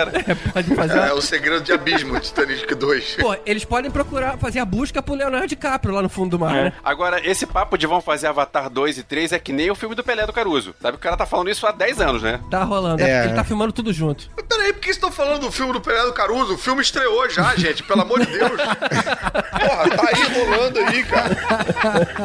Aqui, mas voltando pro Avatar, contar uma sinopse rápida. Em Pandora existe uma raça de seres que aparentemente eram primitivos, mas na verdade eles eram bastante evoluídos como sociedade. Como o ambiente desse planeta ele é tóxico para os humanos, então acabou sendo criado os avatares, que eram corpos biológicos controlados pela mente humana que se movimentavam aí livremente. O herói da história é o Jake Sully, que é um ex-fuzileiro naval, porém paralítico. Ele assume um desses avatares e se mistura lá aos navios, né? Que era o nome da- dessa raça predominante. No fim das contas, ele acaba se apaixonando por uma delas, muda de lado e passa a defender aí Pandora dos humanos. E acabou o filme, pronto, já estragou a porra toda. É, e como. Não, cara, o filme tem três horas, bicho, sério, não tem como a sinopse. É, o GG bem falou no- na abertura aí do Avatar que, assim, ele realmente ele, ele é visualmente muito bonito. Ele tem. Foi o primeiro filme que eu acho que começou a lardar a questão do HD e tal, que você tem Do que IMAX. ver em Não, IMAX, 3D, né, porque também. vai ser diferente e tal. E o HD faz uma diferença pra esse filme, realmente. E não só isso, ele tem soluções muito interessantes, né? Tipo, aquela. A, a raça toda que se conecta por USB, né? Todo mundo conecta lá o, o rabo com os animais e tal. E aquela árvore central, cara, que simboliza É, um consciente coletivo. Eu vou te falar que eu. fibra ótica. é, é, é, isso me fez repensar um pouco pouco a minha religião, cara. De tanto que eu gostei daquele conceito de consciente coletivo ali daquela raça. Olha aí, você virou navio, é? Não, eu acho que ó, o espiritismo tem um puxa um pouquinho disso também. E tem aquele mato Billy Jean, né? Que vai acendendo quando você vai andando e tal. É. E- Não, a, a natureza, ele, tem- ele cria a natureza, ele cria uma língua, É, ele muito cria foda. um mundo muito complexo. Muitos desses conceitos foram aproveitados no parque da Disney, que fizeram lá o bairro lá do Avatar e tal, com várias dessas coisas. Eu não fui ainda, mas todo mundo que vai e volta também não fui, encantado, cara. É, Volta todo mundo elogia. Não, e essa parada que o, que o Caruso falou aí de 3D, do conceito do IMAX, vou te falar, cara. Esse filme é de 2009 e foi o melhor filme que eu já assisti em IMAX. Sim. Eu não assisti nenhuma produção suficientemente boa quanto ela no IMAX, não. E o 3D vale. Nesse filme Vale. vale. Va- Não, cara, eu, cê- eu conto isso pras pessoas, as pessoas acham que eu exagero, mas eu vi gente dando tapa no ar, tentando espantar bicho, que era o 3D do- do- dos insetos do filme. Então, mas a- a- tem, uma, tem uma diferença aqui, porque assim, um- uma das coisas que mais chamou a atenção para esse filme foi justamente que o James Cameron, junto com a IMAX, desenvolveram uma câmera que já Isso. capta em 3D. E isso era novo, porque hoje em dia você chega lá e você pode inserir o 3D depois do filme já todo captado, né? Então, assim, ele. a- Que é o que a maioria dos caras é, fazem. a intenção dele era primeiro rodar Avatar em 99, logo depois que ele acabou Titanic. Só que daí, pra desenvolver a tecnologia que ele precisava, fizeram um levantamento lá e viram que ia custar uns 400 milhões de dólares pra desenvolver a câmera, o software e tal. Então ele segurou o projeto, engavetou ele e deixou pra lançar praticamente aí 10 anos depois, né? E aí é- essa questão da, da captação foi realmente algo que, que foi uma ruptura. Aí começou ali, toda vez que saía um filme novo, a grande pergunta era: mas esse filme foi ou não foi captado com câmera 3D? Exatamente, exatamente. Faz muita Não, diferença. e também cara. ele também criou uma parada com o viewfinder ali, né? Com o- aquela telinha lá, o monitor do diretor, que ele conseguia ver o cenário do filme Isso, no, no monitor dele. Exato. Em é, 360, pra onde ele apontasse, que é o conceito que hoje, pô, muito tempo depois a galera tá pirando lá com o Google Glass, com a, a coisa 3D do. o aplicativo 3D do- dos celulares que você. 360, né? né, gira 360 e tal. Agora, eu vi o Avatar. Pô, nunca vou esquecer, cara. Eu, eu- em Orlando, no IMAX de lá, cara, que é muito grande. O HD era de uma, uma definição assim impressionante, a qualidade de áudio também. Então, o filme todo parecia um passeio da Disney, cara. Parecia Exato. que você tava dentro da parada, assim. Era muito impactante. Eu fiz questão de assistir aqui em São Paulo no Bourbon, que é a, a- a única tela IMAX de verdade, assim, com o tamanho que deveria ser. E, um cara, tamanho máximo, né? A experiência, exatamente, a experiência é incrível. Inclusive, quem tava do meu lado era a Samantha Solomon, que até gravou aqui com a gente, e ela também tava que nem o Clemerson falando, né? Colocando a mão no ar. A hora que eu percebi isso, cara, tem uma hora que os protagonistas eles caem na cachoeira e mergulham. Na hora que mergulhou, eu peguei o copo d'água que tava na minha mão e joguei nela. Ela. "Ah!" Pô, você fez o primeiro cinema 4D da história. Eu dei uma experiência ímpar pra ela ali na hora do filme. Ímpar não, par, porque é 4D. É... Oba!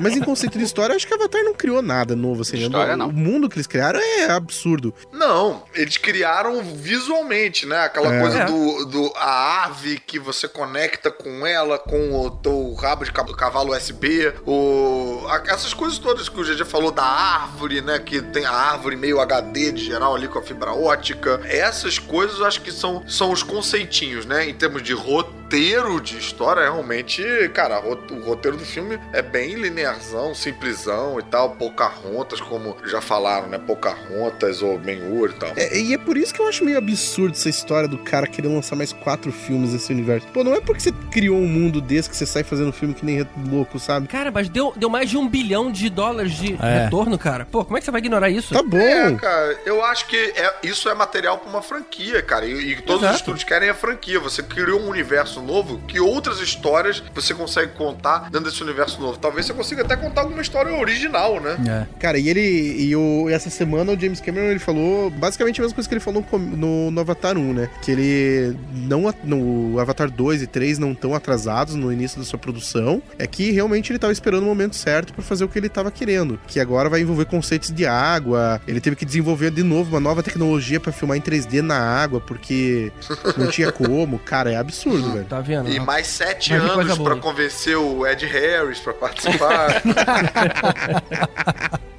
40% do, do- das cenas de Avatar foram gravadas com atores reais, né? Então, assim, eu acho que, que mais do que realmente ele ter criado um universo, ele criou toda uma tendência nova que hoje a gente consome, né? Hoje a gente assiste Vingadores, assiste Planeta dos Macacos e tal. Tudo isso veio beber justamente dessa parte do CGI, da captação de movimentos e tal. A gente nem entrou aqui no, no mérito e tal, né? Porque a gente tá falando de universos muito mais complexos e talvez até irreais, né? Que talvez a gente se conecte com eles de uma forma que não seja palpável hoje pra gente. Mas, por exemplo, a criação do universo de Planeta dos Macacos, por exemplo, eu acho uma coisa fora de série a qualidade que eles fizeram ali e que é fruto, né? É filho do, do Avatar. A gente reconhece o César, né, cara, pela expressão. A cara do. Os macacos deveriam ser todos iguais. Mas na hora que mostrava o César, a gente falou, cara, esse cara é, É, o César. é. Você conseguir passar essa, essa diferenciação, é uma espécie que a gente não tá conseguindo diferenciar, é, é um mérito.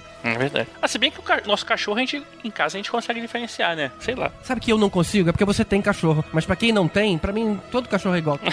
Caraca, GG, na moral, brother. Mas agora, o, o visual ali do Avatar tem uma parada que me incomodou um pouco quando eu vi pela primeira vez. Eu fiquei deslumbrado, todo esse deslumbre que o, o Caruso falou tal, eu tive também. Mas no começo me incomodava um pouco a necessidade de que os atores que não eram, os personagens que não eram navios ou personagens recriados, criados via CGI, terem sido também recriados via CGI. Não sei se era CGI, mas eles ficaram com uma, uma impressão de que eles eram alguma coisa digital. O Avatar em si, ele tem, né, um rostinho parecido com o dos atores, né? Ele tem um pouco disso, mas eu acho que é justamente pra você criar uma conexão com o público, né? O público entender Não, que... não, não, não, não, não isso, não isso. Se você pegar os atores, os humanos, eles também estavam construídos via CGI. Não estavam não, cara. Tá maluco? Eu acho viu que o não, filme? cara. Então, Eu mas isso que eu tô falando, assim, me deu essa impressão. Porque eu acho que era tão. ah, o ambiente era tão luminoso, alguma coisa do gênero, cara, que me deu essa impressão que eles também estavam com algum tipo de camada de, de, de computação gráfica. Brother, foi alguma camada de alguma coisa que você bebeu aí, cara.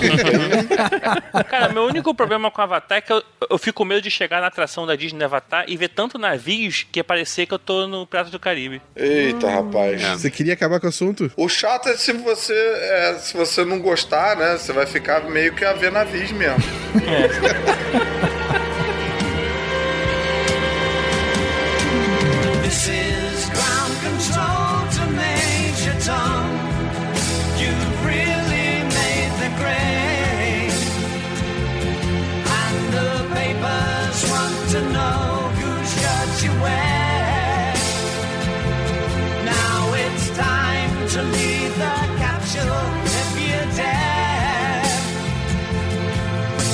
Encerrar nossa lista aqui de visuais fantásticos, vamos falar um filme desse ano, que a gente até já citou aqui rapidinho, que foi o Valerian e a Cidade dos Mil Planetas. É, meio motivo da gente fazer essa lista quase é esse filme, né? E assim, de um diretor que a gente já falou dele, que é o Luc Besson, que assim, vai- acaba se repetindo se a gente reparar, Terry Gilliam, Luc Besson, Não teve Tim Burton. Não teve Tim Tim Burton. Burton é uma merda. É. Não, a gente tem um episódio inteiro de Tim Burton É, também. verdade. Você tá sentindo falta de Tim Burton, vai lá ver o Tim Burton. O filme se baseia num quadrinho de mesmo nome, Valerian, e A Cidade dos Meus Planetas é um dos quadrinhos, mas na verdade não é o que se baseou o filme. E ele é um quadrinho antigo pra caceta, da década de 60, que na verdade Luc Besson, já falei, até tentou fazer lá o Quinto Elemento, baseado nisso, tu vê que é, tem muita coisa que ele pega do Valerian, e o Valerian agora vem retomar isso com sua identidade mais própria mesmo, né? E visual é bem legal, é um filme, muda um pouco aí a história do quadrinho e tal, mas assim, ficou bem legal a ideia que eles deram, e a, toda a ideia assim de essa cidade, esse momento futurístico de muito tempo no futuro, viagem no tempo, viagem entre dimensões, de, entre planetas, e tudo isso aí que a gente, Guardiões da Galáxia, trouxe pra gente aí. Eu acho legal a- o começo da, da cena, né, Tibério? Que ele vai te pegando pela mão no, no filme e ele vai te mostrando, ó, aqui é, sabe, a primeira conexão espacial. didático, é, né? bem É. didático. E aí vai levando aquilo a, um- a- a enésima potência. O filme começa bem como o Rafa falou, né? Mostrando o primeiro contato intergaláctico entre duas espécies diferentes, né? Duas raças. Não, na verdade ele começa juntando dois países, né? Que é- é, no caso são os russos Isso. ou os chineses, não lembro, se juntando na estação espacial. E aí essa estação espacial vai pegando, né? Começa a virar um cada- puxadinho, né? É. Puxadinho pra cá. Puxadinho. É o puxadinho das galáxias. Aí virou um favelão, né? Porque o negócio cresce. E é isso que é a cidade dos mil planetas. Esse filme é muito emblemático disso que a gente tá falando aqui, no sentido de que ele tem sacadas visuais bem bem interessante, Tem sim. muito diferente, conceitos muito legais. Eu achei o filme particularmente bem chato, com os protagonistas bem desinteressantes, com umas ideias até bem retrógradas e tal, da mulher que é fodona, né? Porque eles tentaram trazer isso pra modernidade dela ser fodona, mas ao mesmo tempo ela é meio subserviente ao cara e só quer que o cara case com ela. Então, cara, mas olha só, a Laureline, ela é fodona nos quadrinhos também, mesmo sendo um quadrinho da década de 60, ela é fodona. Eu Aham. não sei por que, que o filme fez isso. Assim, o filme ficou pior nesse sentido do que os próprios quadrinhos que são mais E redondos. botaram o, o protagonista pra ser um moleque novo. É, bem cara, fraco. muito estranho, cara. Ela é uma moleque também, eu achei que eles são tão fodões nos personagens, mas os atores, cara, além de ser péssimos atores, São a menina péssimos. nem é atriz. A menina é modelo, cara. Eles não tinham química nenhuma. Eu vou falar uma coisa. Ela fez um filme que a gente já falou, ela- que a gente já comentou. Ela é a magia do Esquadrão Suicida. Nossa E senhora. ela tá melhor em Valéria. Cara, e, pô, pra você ter uma noção, o nego precisou rebolar ela digitalmente É. naquele filme. Pra... Agora, sabe, sabe que tem uma coisa interessante aqui, que quando eu tava assistindo o filme pra gravar aqui com vocês, me lembrou muito ah, Rick Morty, sabe? Porque ele tem uma coisa de... Não, ele tem uma coisa de apresentação de espécies, assim, que é uma coisa que a gente não costuma ver muito, né? Quando a gente fala sobre Ah, é essa, essa interação intergaláctica, assim, o, o Rick Morty tem o, o artifício de ser um desenho fácil de recriar ali e tal. Mas aqui a gente vê uma variedade de espécies e de interações, assim, muito interessante. Bom você ter colocado isso, porque foram feitas 200 espécies diferentes de alienígenas, sabe? Olha aí. Todas elas com a sua complexidade. Não foi que nem as que ficam mais na frente, você gasta um pouco mais de tempo, e as de trás ficam elefantinho azul. Não teve isso, sabe? Mas, mas GG, pra, pra que isso? Todos Você, você viu, Todos mas você viu isso sendo usado no filme? Sim, cara, ali na- naquele mundo, no grande mercado, naquela sequência do grande mercado, eram alienígenas o tempo inteiro, cara. Aquilo foi Não, muito não, legal. não, tudo bem, mas você vê gente diferente. Agora o cara descrever num papel que cada raça tem um cabelo que se penteia de um jeito diferente, não serviu pro filme. Não precisa você pentear o cabelo diferente, mas a vestimenta mostra uma cultura diferenciada. Tem um com colares de conchas. Não, não, não, não, GG, você não entendeu. Tipo assim, o, o que os caras fizeram pro filme foi criar 200 raças diferentes e detalhar como que era um pouco da biologia de cada uma dessas raças. O porém é que eles não usaram a biologia dessas raças pra nada. Entendeu? Eles criaram um mundo Mas eles usaram pra você ter essa sensação de pluralidade, que o filme passa isso muito bem. Não é um, sei lá, um pastiche qualquer que você tem um cenário chapado Puta, no velho, filme. discordo demais com isso. Eu acho ele bem granulado nesse sentido, assim. Talvez, Clemerson, eu entendi seu ponto, mas talvez seja um background interessante pro cara da computação gráfica. Na hora que ele, ele vai criar a raça e ele precisa dar algum movimento pra ela, se já tá escrito lá, olha, esse, esse bicho, ele tem boca grande e cheia de dente. Ele, sei lá, ele come com um, um dente de garras. Aquele ali não. Aquele é mais aquático. Sei lá. Talvez seja o tipo de background necessário pra ele criar tantas formas diferentes umas das outras. Então, mas daí, o, o que que aconteceu com esse filme pra mim foi o seguinte, tipo, foi assistir o filme, já achei a história mais ou menos, bem mais Mas ou isso é menos, mesmo. até É. que não, não achei de, de toda ruim, mas assim, tudo que eu vi na questão visual, me deu a impressão que eu já tinha visto em outro lugar, tudo. Não, cara, Ai, aquele, cara. O, o teu Puxa. próprio mercadinho lá da Uruguaiana, cara, eu achei Eu já vi isso bacana. aí em Blade Runner, já vi isso Mas eram em- dimensões Não, Mas diferentes, a ideia de cara. você estar no mercadinho e não estar em mercadinho é, É, foda, cara. cara. Não, mas Exatamente, cara. Não, e mas você é- tem uma perseguição que acontece no deserto e ao mesmo tempo acontece dentro do mercadinho, você fica indo e voltando aquilo, A- é muito aquela cena na cara. Praia. lembra, manja aquele filme Deja Vu, que o cara tá com um óculos, fazendo uma, é, uma- perseguindo um cara num tempo passado? É, mas na outra Deja dimensão, Vu, né? nunca vi esse filme. É com o Denzel Washington. Deja é muito Vu, bom. nunca vi esse filme. Eu acho. É muito bom. Deja Vu, nunca vi esse filme. tá bom, entendi a piada. Tá bom, foi boa piada. Agora, é, assim, sobre o casting não dá pra falar muito, até porque a Rihanna é um- uma das. Deja Vu, nunca vi esse filme. Eu acho que o Caruso já falou isso antes, cara. Eu já vou só duas vezes, cara. É. Mas assim, o interessante, se você pensar que assim, que é a cidade lá dos mil planetas, né? O interessante é porque assim, são espécies diferentes, então os planetas dentro dessa cidade também são diferentes. Então você tem a parte toda aquática, você tem a Ei! parte toda é, colorida, você tem a parte toda que é microscópica, você tem a parte. no- Então, assim, Porra. dentro do mesmo. E você tem aquela perseguição que toma uma reta atravessando todos esses planetas. cena é Você vai maneira. quebrando parede e indo. É. Essa cena é do caralho, é cara. Pô, então, é bem essa cena é legal, mas, cara, todo o universo que tem dentro daquela máquina, daquela, daquela nave, eles só exploram nessa cena. Tipo, aquela plantação de morango que cai em cima da cabeça do cara.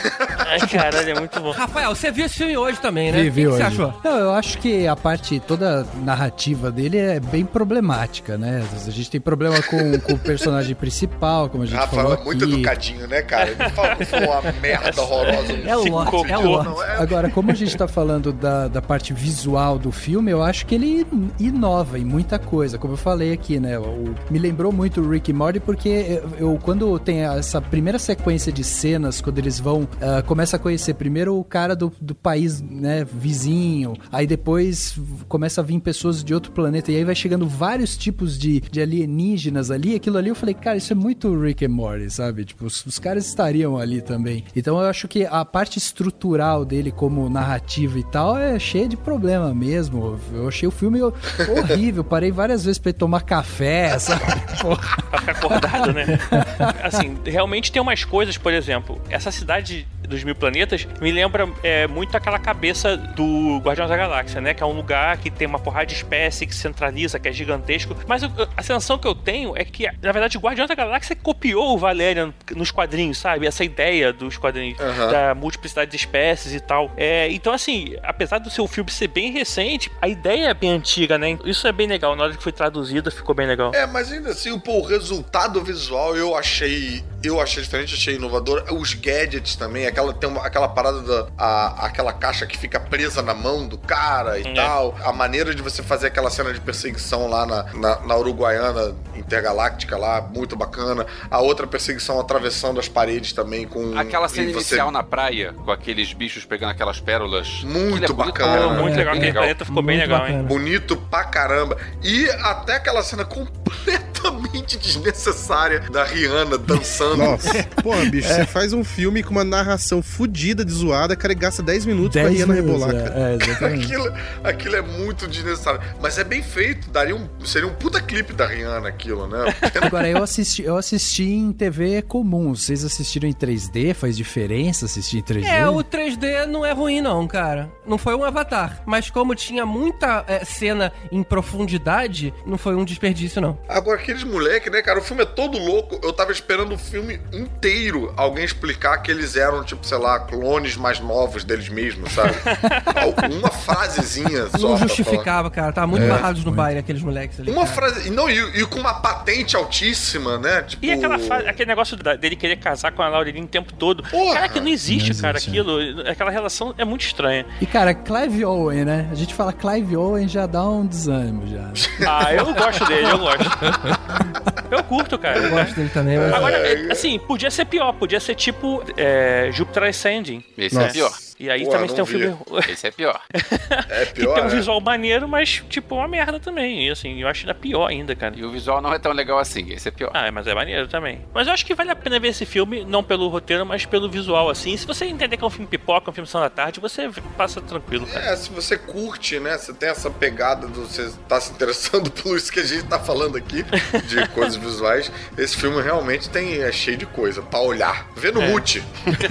Né, se você botar um filtro que aparenta que o filme foi feito em 80, o filme vai parecer inovador também. Porra, é, se fosse, se fosse 80, ia ficar do caralho. cara. Vem VHS, então, né?